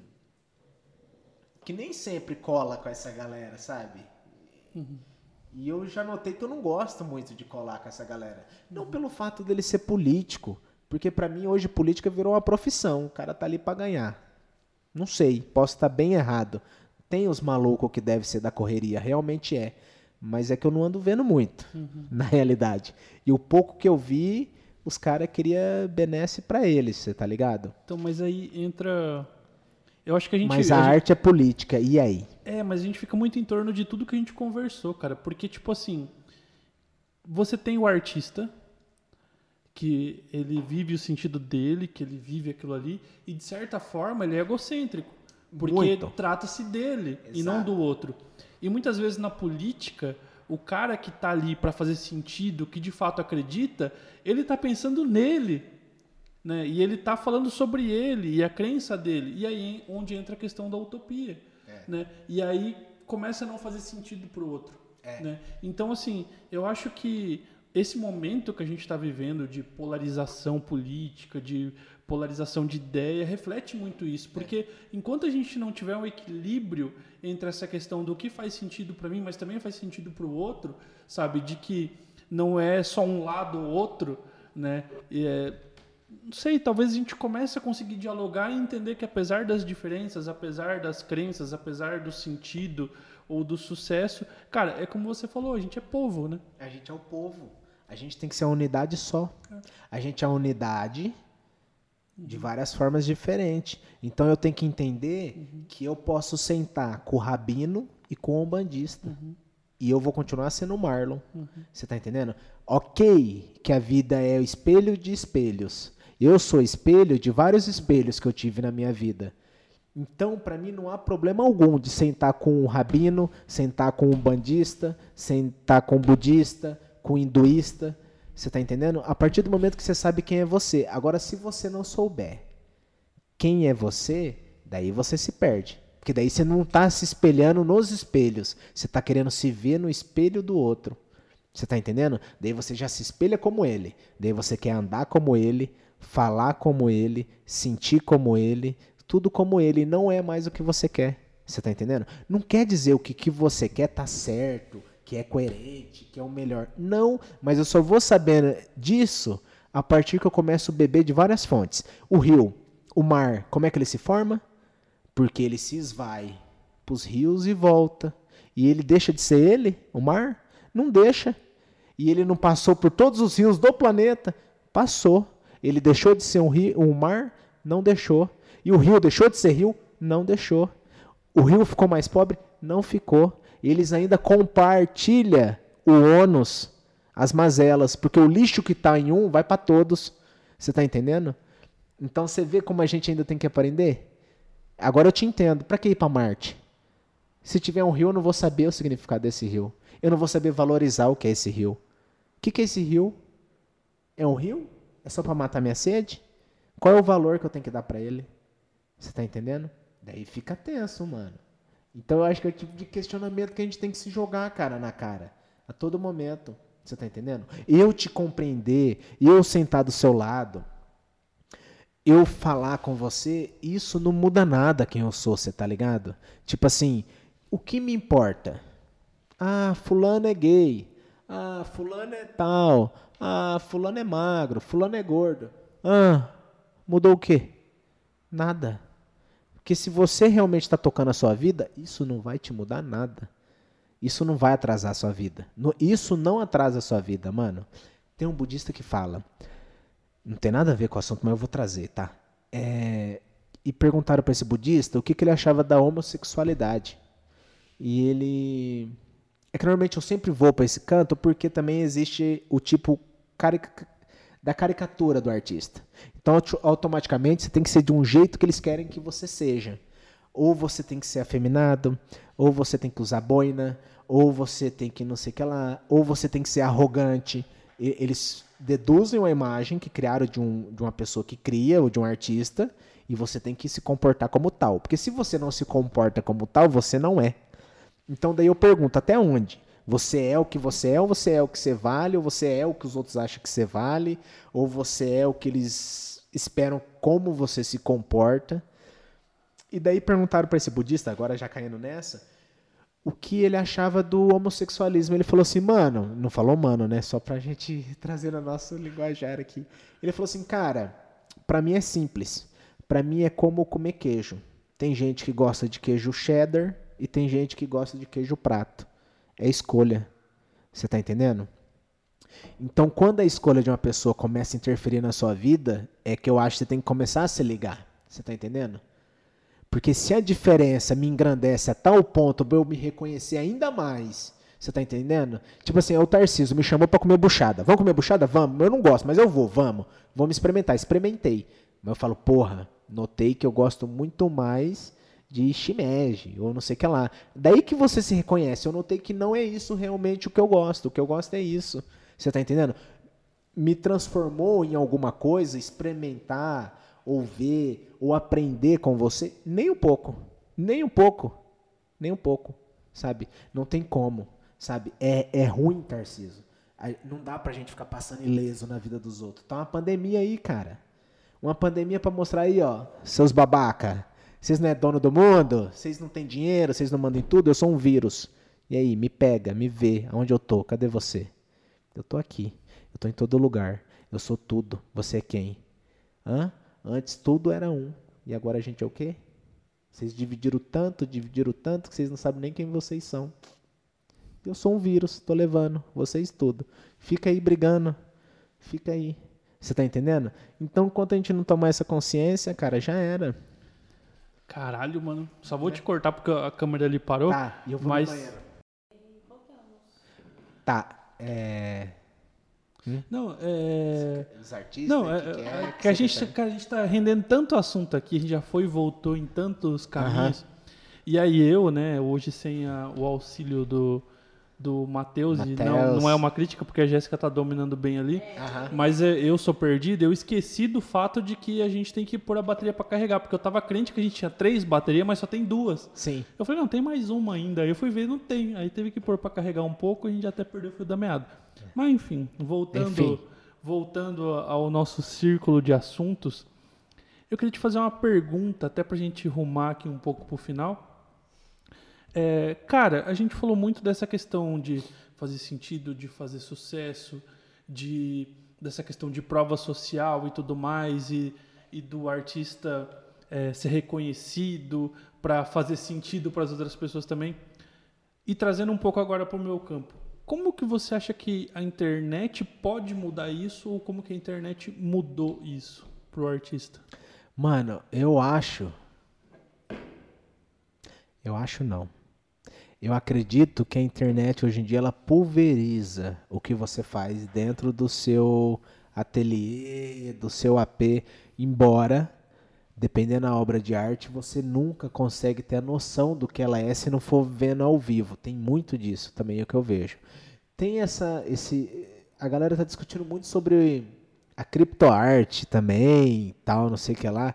Só que, tipo assim, eu não minto, mano, que eu sou uma pessoa meio aversão à tecnologia na arte, dependendo do ponto. Embora eu goste do novo, eu gosto de tudo isso. Só que eu ainda. Eu acho que eu sou um pouco, penso igual o Manuel de Barros. Eu gosto da artesania, do fazer, de colocar a mão. Porém, a internet é importantíssima. Porque realmente o cara que cria e está apagado, ele consegue se lançar de algum modo. Só que ele tem que ver como. Porque não quer dizer que só porque ele tem, tipo, 10 mil seguidores, 20 mil, 1 bilhão, ah, quer dizer que ele é um ótimo artista. Talvez ele consegue transmitir bem uma ideia, tá ligado? É diferente. Porque eu conheço, tipo, pessoas que são ótimos artistas e tem tipo 300 pessoas seguindo ele. Você tá entendendo? Uhum. E tipo assim, nego só vai saber o que é viver com esse artista colando no ateliê dele, falando com ele, tendo essa interlocução, esse tete a tete, você tá entendendo? A internet é importante, porra, com certeza. A, inter a internet é é uma ferramenta fundamental hoje, mas eu acho que às vezes até muito mais como absorção de informação de aprendizado. Mas você não acha, talvez, quando a gente fala dessa questão do eu do artista ser para ele e não para o outro, a internet e essa superfici superficialidade que a internet tem é um pouco do que nós somos também? E quando e aí como você falou, quando o cara lá que consegue transmitir de alguma forma e o outro consegue entender mesmo nessa superficialidade, faz sentido de alguma forma também?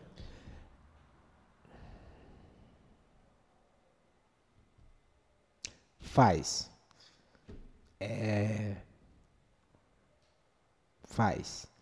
Mas eu ainda penso, cara, que diferente de eu falar. É... Cara, sabe qual é a questão?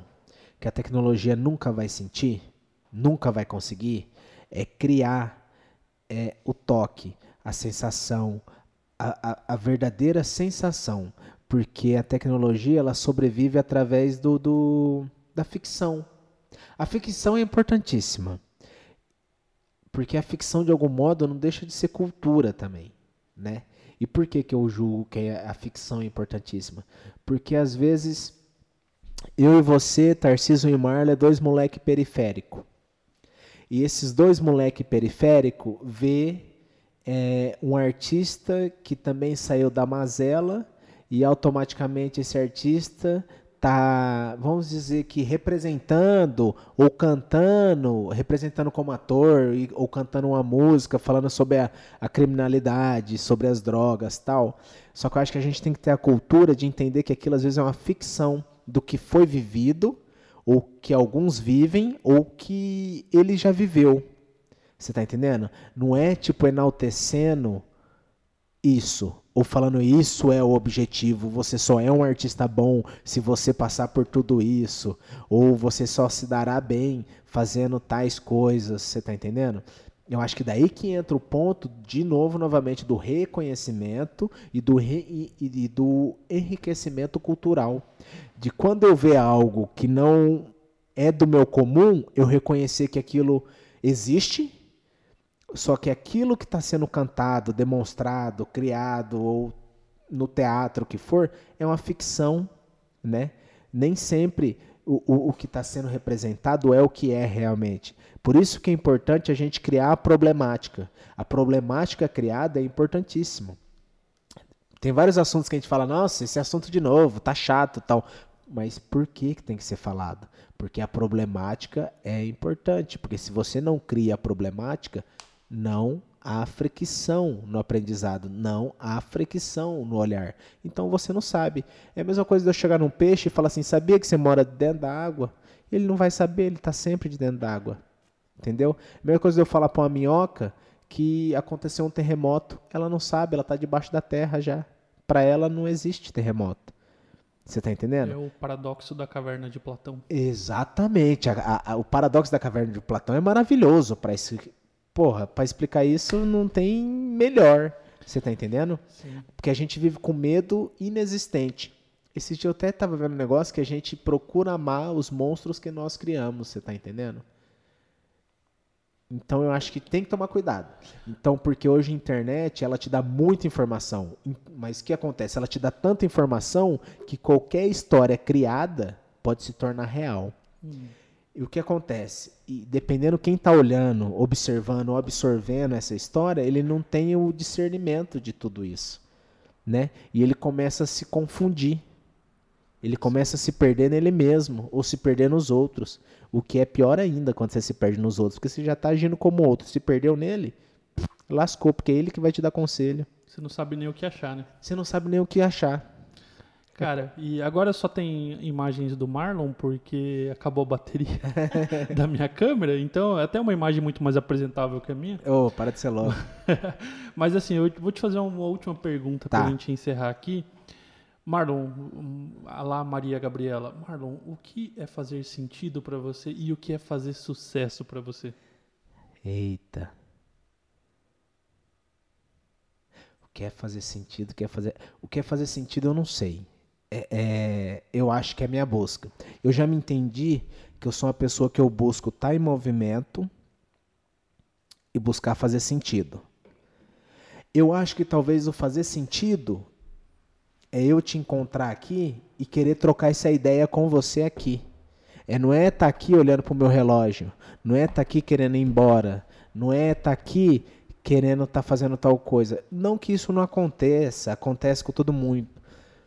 Mas tipo é tão massa quando você tromba alguém, vamos dizer assim, como relação, não vou falar nem só como arte de fazer sentido. Mas é tão massa quando você encontra algo que talvez tudo isso que a gente falou passe batido, mas daqui uma semana você está pensando sobre o nosso papo ainda. Dá um mês, você viu qualquer coisa, você lembrou. Fala assim, cara, isso aqui tem a ver com aquele papo que nós bateu naquele dia. Você tá entendendo? Quando a pessoa tem vontade de te escutar, quando a pessoa tem vontade de te ouvir, quando a pessoa tem vontade de te ver, quando tem vontade, você tá entendendo? Mesmo não querendo, porque às vezes a gente quer, mas a gente não tá com a vontade de ir. Mas você quer. Eu acho que ficou até confuso, porque você quer e não, Não, quer. sim. Mas é que a gente é feito disso. A gente, o humano é pulsação. É pulsação de vida e morte. É pulsação de ir e ficar. É pulsação de parar ou começar. A gente é pulsação. Então eu, pelo menos, quando eu ver alguém, eu quero que essa pessoa entenda e perceba que eu não estou falando com ela. E aí, tá tudo bem? Justamente porque, e aí? É, é um, é a educação de elevador. Hoje vai chover. Não. Você tá entendendo? Manda o papo real, fala real, se expressa real, fala mesmo. Às vezes o nego vai tirar onda da sua cara, vai te tirar de louco, às vezes a pessoa não vai perceber. Às vezes a pessoa, ela, às vezes você tá com tanta vontade de expressar que a pessoa acha que você quer engolir ela, você não quer engolir ela. Você quer, você quer você quer Você quer folhear as pétalas do que você viveu para essa pessoa, você tá ligado? E você espera que essa pessoa seja faça isso também, né? Não que o sucesso não atinja o, se- o sentido e não que o sentido não atinja o sucesso. Isso é igual à liberdade. Até onde é a liberdade? Quem diz que a liberdade não tem escravidão também? A liberdade também aprisiona. Tem horas que a gente é tão livre que a gente se torna a gente é preso de nós mesmos por ser livre. Vou fazer só o que eu quero. Não, as coisas não, se- não é assim. Tudo é um equilíbrio, você está entendendo? Eu acho que a gente tem que aprender a ter esse equilíbrio. Eu acho, eu acho que eu não respondi. Sabe por que eu não Não, respondi? respondeu. Mas eu acho que ainda não respondi, por- porque talvez a gente tenha que ter essa conversa daqui 30 anos. E daí a gente vai entender se que faz sentido hoje ainda faz sentido. O que faz sentido hoje ainda é real. O que faz sentido hoje ainda é de verdade. Você tá entendendo? Porque às vezes é um sopro, às vezes. Às vezes não. Às vezes não é tudo isso que a gente acredita ser, ou como funciona. E a gente é isso, a gente é uma desconstrução e a construção de nós mesmos a todo momento. Então, a gente, se a gente não entender que a gente é um degladeio de nós mesmos, com, os- com nós mesmos, e vamos morrer, e vamos estar tá em degladeio com nós mesmos ainda, não vai adiantar. Né? Enquanto a gente não parar de querer fazer o que todos querem que a gente faz, não vai adiantar. Né? Enquanto a gente não aceitar. Mano, se você não se aceita, ninguém te aceita. É simples assim. É simples assim, mas é, é um simples no falar. No praticar é horrível. É horrível. Você sabe que ser você é difícil. Nenhuma relação sustenta 100% da verdade. É dificílimo. Qualquer relação humana é dificílimo sustentar 100% da verdade. Mesmo porque existe a ficção. Para eu falar, Tarcísio, seu pai faleceu, mas ele virou uma estrelinha. Eu sei que ele não virou uma estrelinha.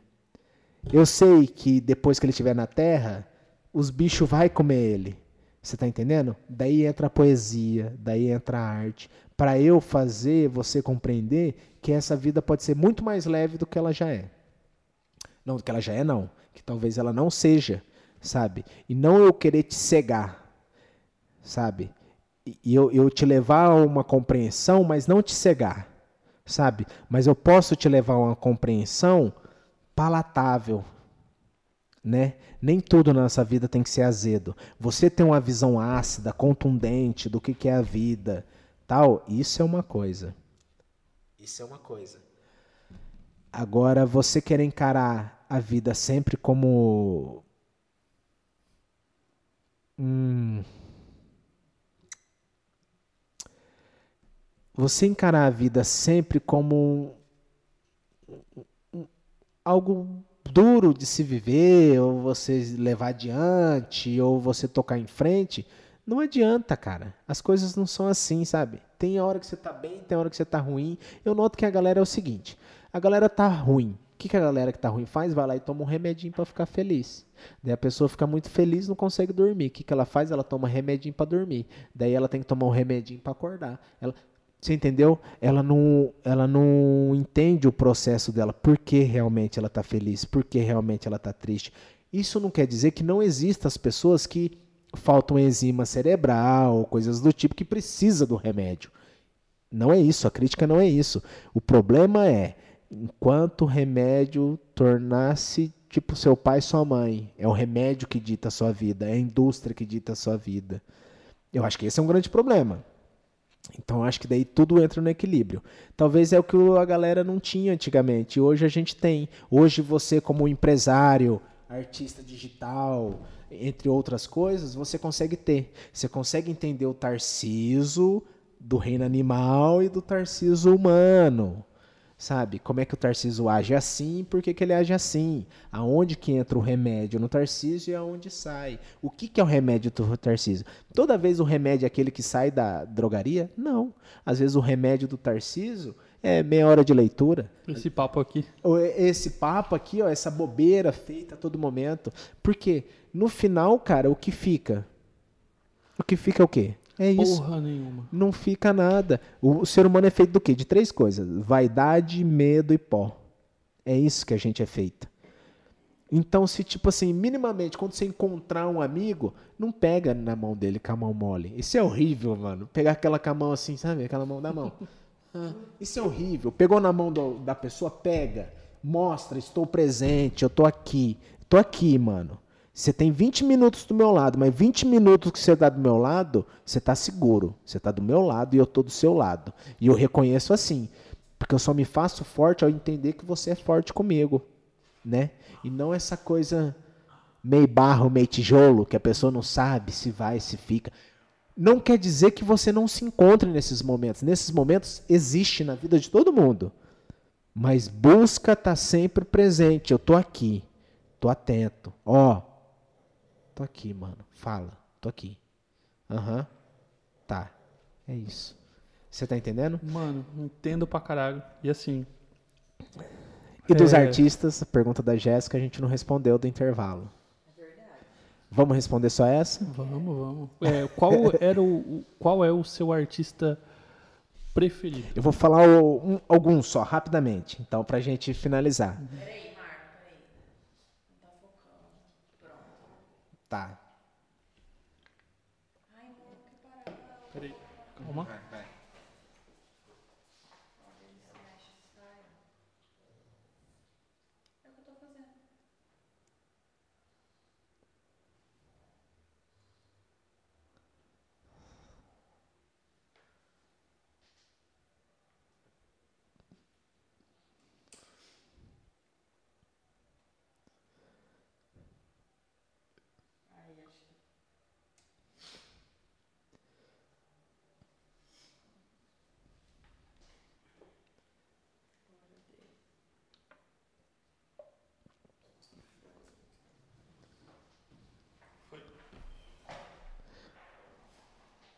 Voltamos? Voltamos. Opa. Então, tem um ser humano ali, ó. Tá querendo passear. ele é massa. alucinado. Alucinadamente. Olha o olhar dele. Ô, então tá.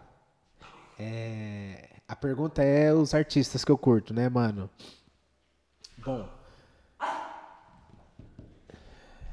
Primeiro de tudo, eu acho que os artistas assim vêm de dentro da minha casa. Um eu já falo pela minha mãe, pelo fato de eu sempre ver ela fazendo alguma coisa, nunca parada, sabe? Isso, isso, isso é o primordial. E minha mãe é artista, só que ela nunca me ensinou nada. Não que ela nunca me ensinou nada, ela nunca me ensinou nada artístico de algum modo. Só que ela sempre me subsidiou. Então não tinha papel, ela me arrumava papel. Eu não tinha carvão, ela me arrumava papel. Ela me dava. Eu, eu- eu vou te interromper Tá, tá, tá. só nesse Sim. momento, porque tem uma memória de um papo que a gente teve Sim. que eu não lembro se é sua mãe, porque faz bastante tempo que a gente conversou isso. Mas você me comentou uma vez, se não me engano, É. não me falha a memória, sobre sua mãe. Você falou, cara, minha mãe sempre foi muito crítica com a minha arte. Aham. E, e, tipo, e você colocou isso num tom positivo, assim, de que ela era uma pessoa que. Eu não lembro se é sua mãe, eu posso estar bem errado, né? Aham. Mas eu me lembro que você comentou que sua mãe era muito crítica, ou alguém era muito crítico com a sua arte, mas num sentido positivo, assim, Sim. que você aprendeu É. com aquela crítica. É. Eu, eu acho que foi o ponto que, tipo assim, a arte, às vezes, pra ela, ela aceitava. Ela não aceitava essa profissão artista, você tá entendendo? Porque ela, por ser artista, ela sabe tudo que um artista passa. E ela, vindo de uma família de artista, ela sabe tudo que um artista passa.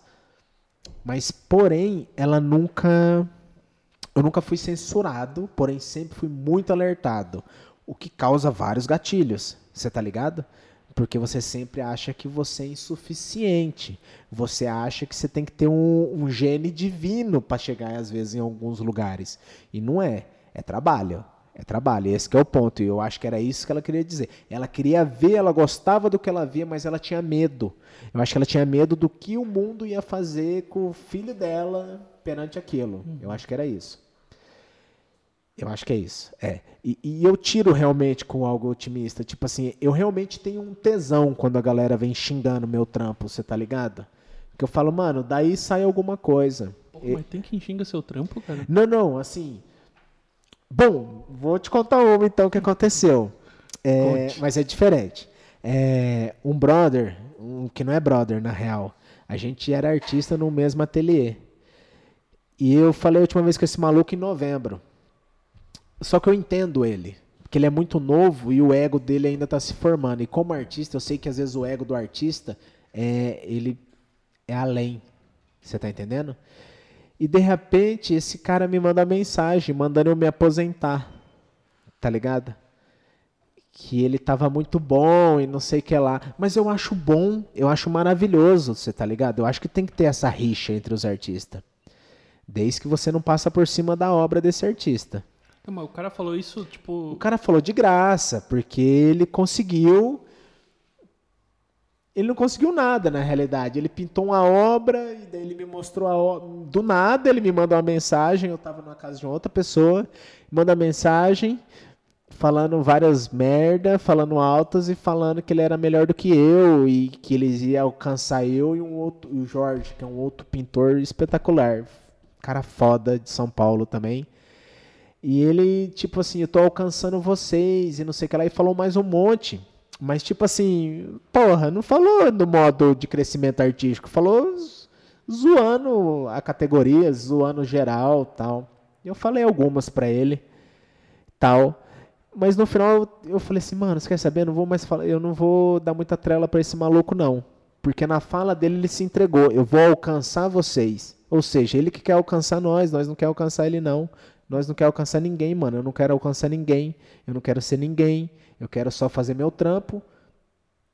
E é isso. Eu quero fazer meu trampo. Se der, sobrevivo dele. Se não der, vou trabalhar para sustentar ele.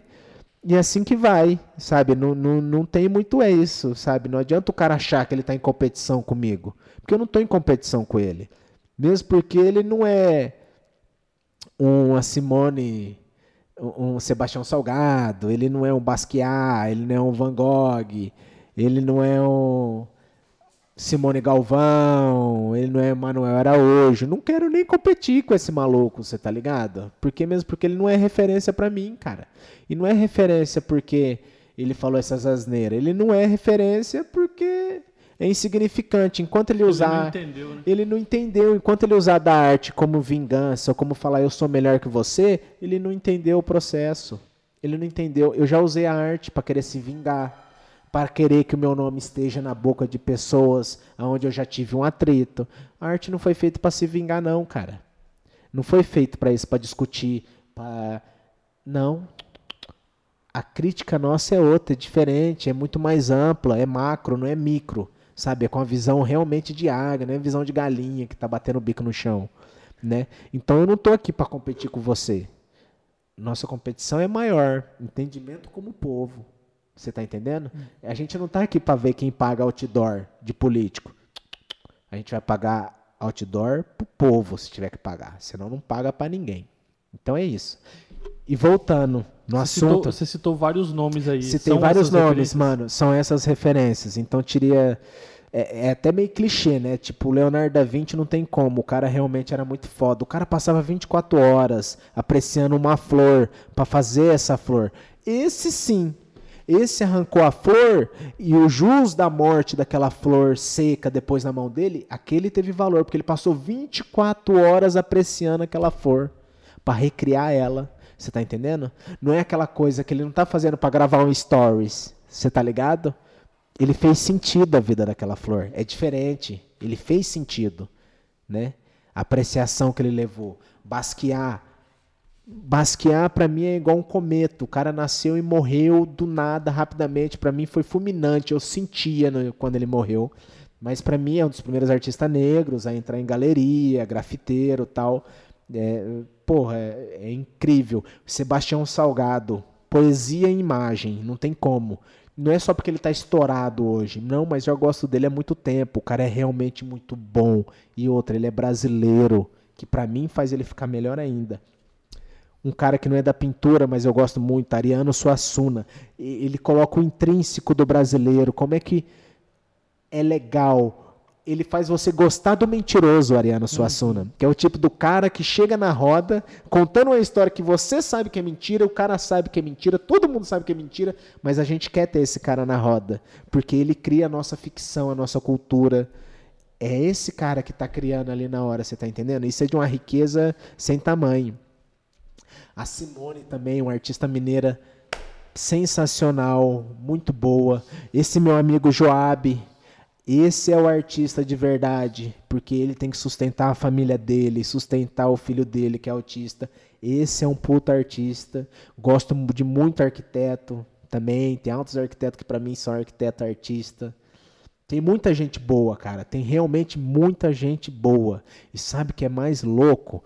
No Brasil você começa a andar no interiorzão, daí você encontra arte de qualidade, pura, pura de qualidade. A coisa mais pura que você vai ver assim é, é nos interiorzão do Brasil, se enfiar nos buracos, sabe? Então talvez até por isso eu tô pensando mais em às vezes não cair para gringa e ficar aqui, porque se eu quero que aqui tenha valor, eu tenho que valorizar aqui também, né, cara? Mas isso também não me impede de dar um rolê lá fora tal e falar, ó, oh, mas isso aqui é meu, vem do meu país. E aí, os seus é, é, isso aí? Mas eu acho que é isso aí, cara. Eu acho que tem vários modos de. de, de, de, de cara, mas ser. assim, pra gente encerrar, encerrar. aqui. É, cara, eu não sei se esse papo nosso vai fazer sucesso, mas fez muito sentido é. para mim, velho.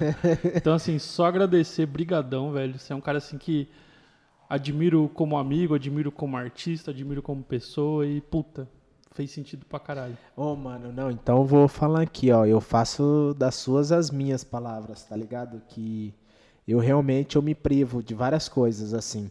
E não é por ser cuzão, não, cara. É, é, é, é eu sou assim, não, não tem muito, assim, não não me misturar muitas vezes, de ficar tal. E realmente, assim, quando eu tô aqui para falar com você, eu tô aqui para falar com você. Eu tô sobre a sua disposição para nós trocar ideia. Eu acho essa ideia de podcast do caralho. É... Eu acho que tem que ter mais. Eu acho que tem que ter mais isso aqui. Isso aqui é, é o, é o suspiro da nossa alma, é isso aqui, a gente poder falar, tal, sem problema nenhum. E é massa que aqui eu tô falando para você, mas na real isso aqui vai pra uma geral grande. Uma coisa que talvez eu nunca faria, né? Mas é isso aí. A gente, Valeu, a gente fica nessa, Deixa, gente deixa eu só ir do seu lado que eu tô sem câmera. Um Isso, tchau. isso.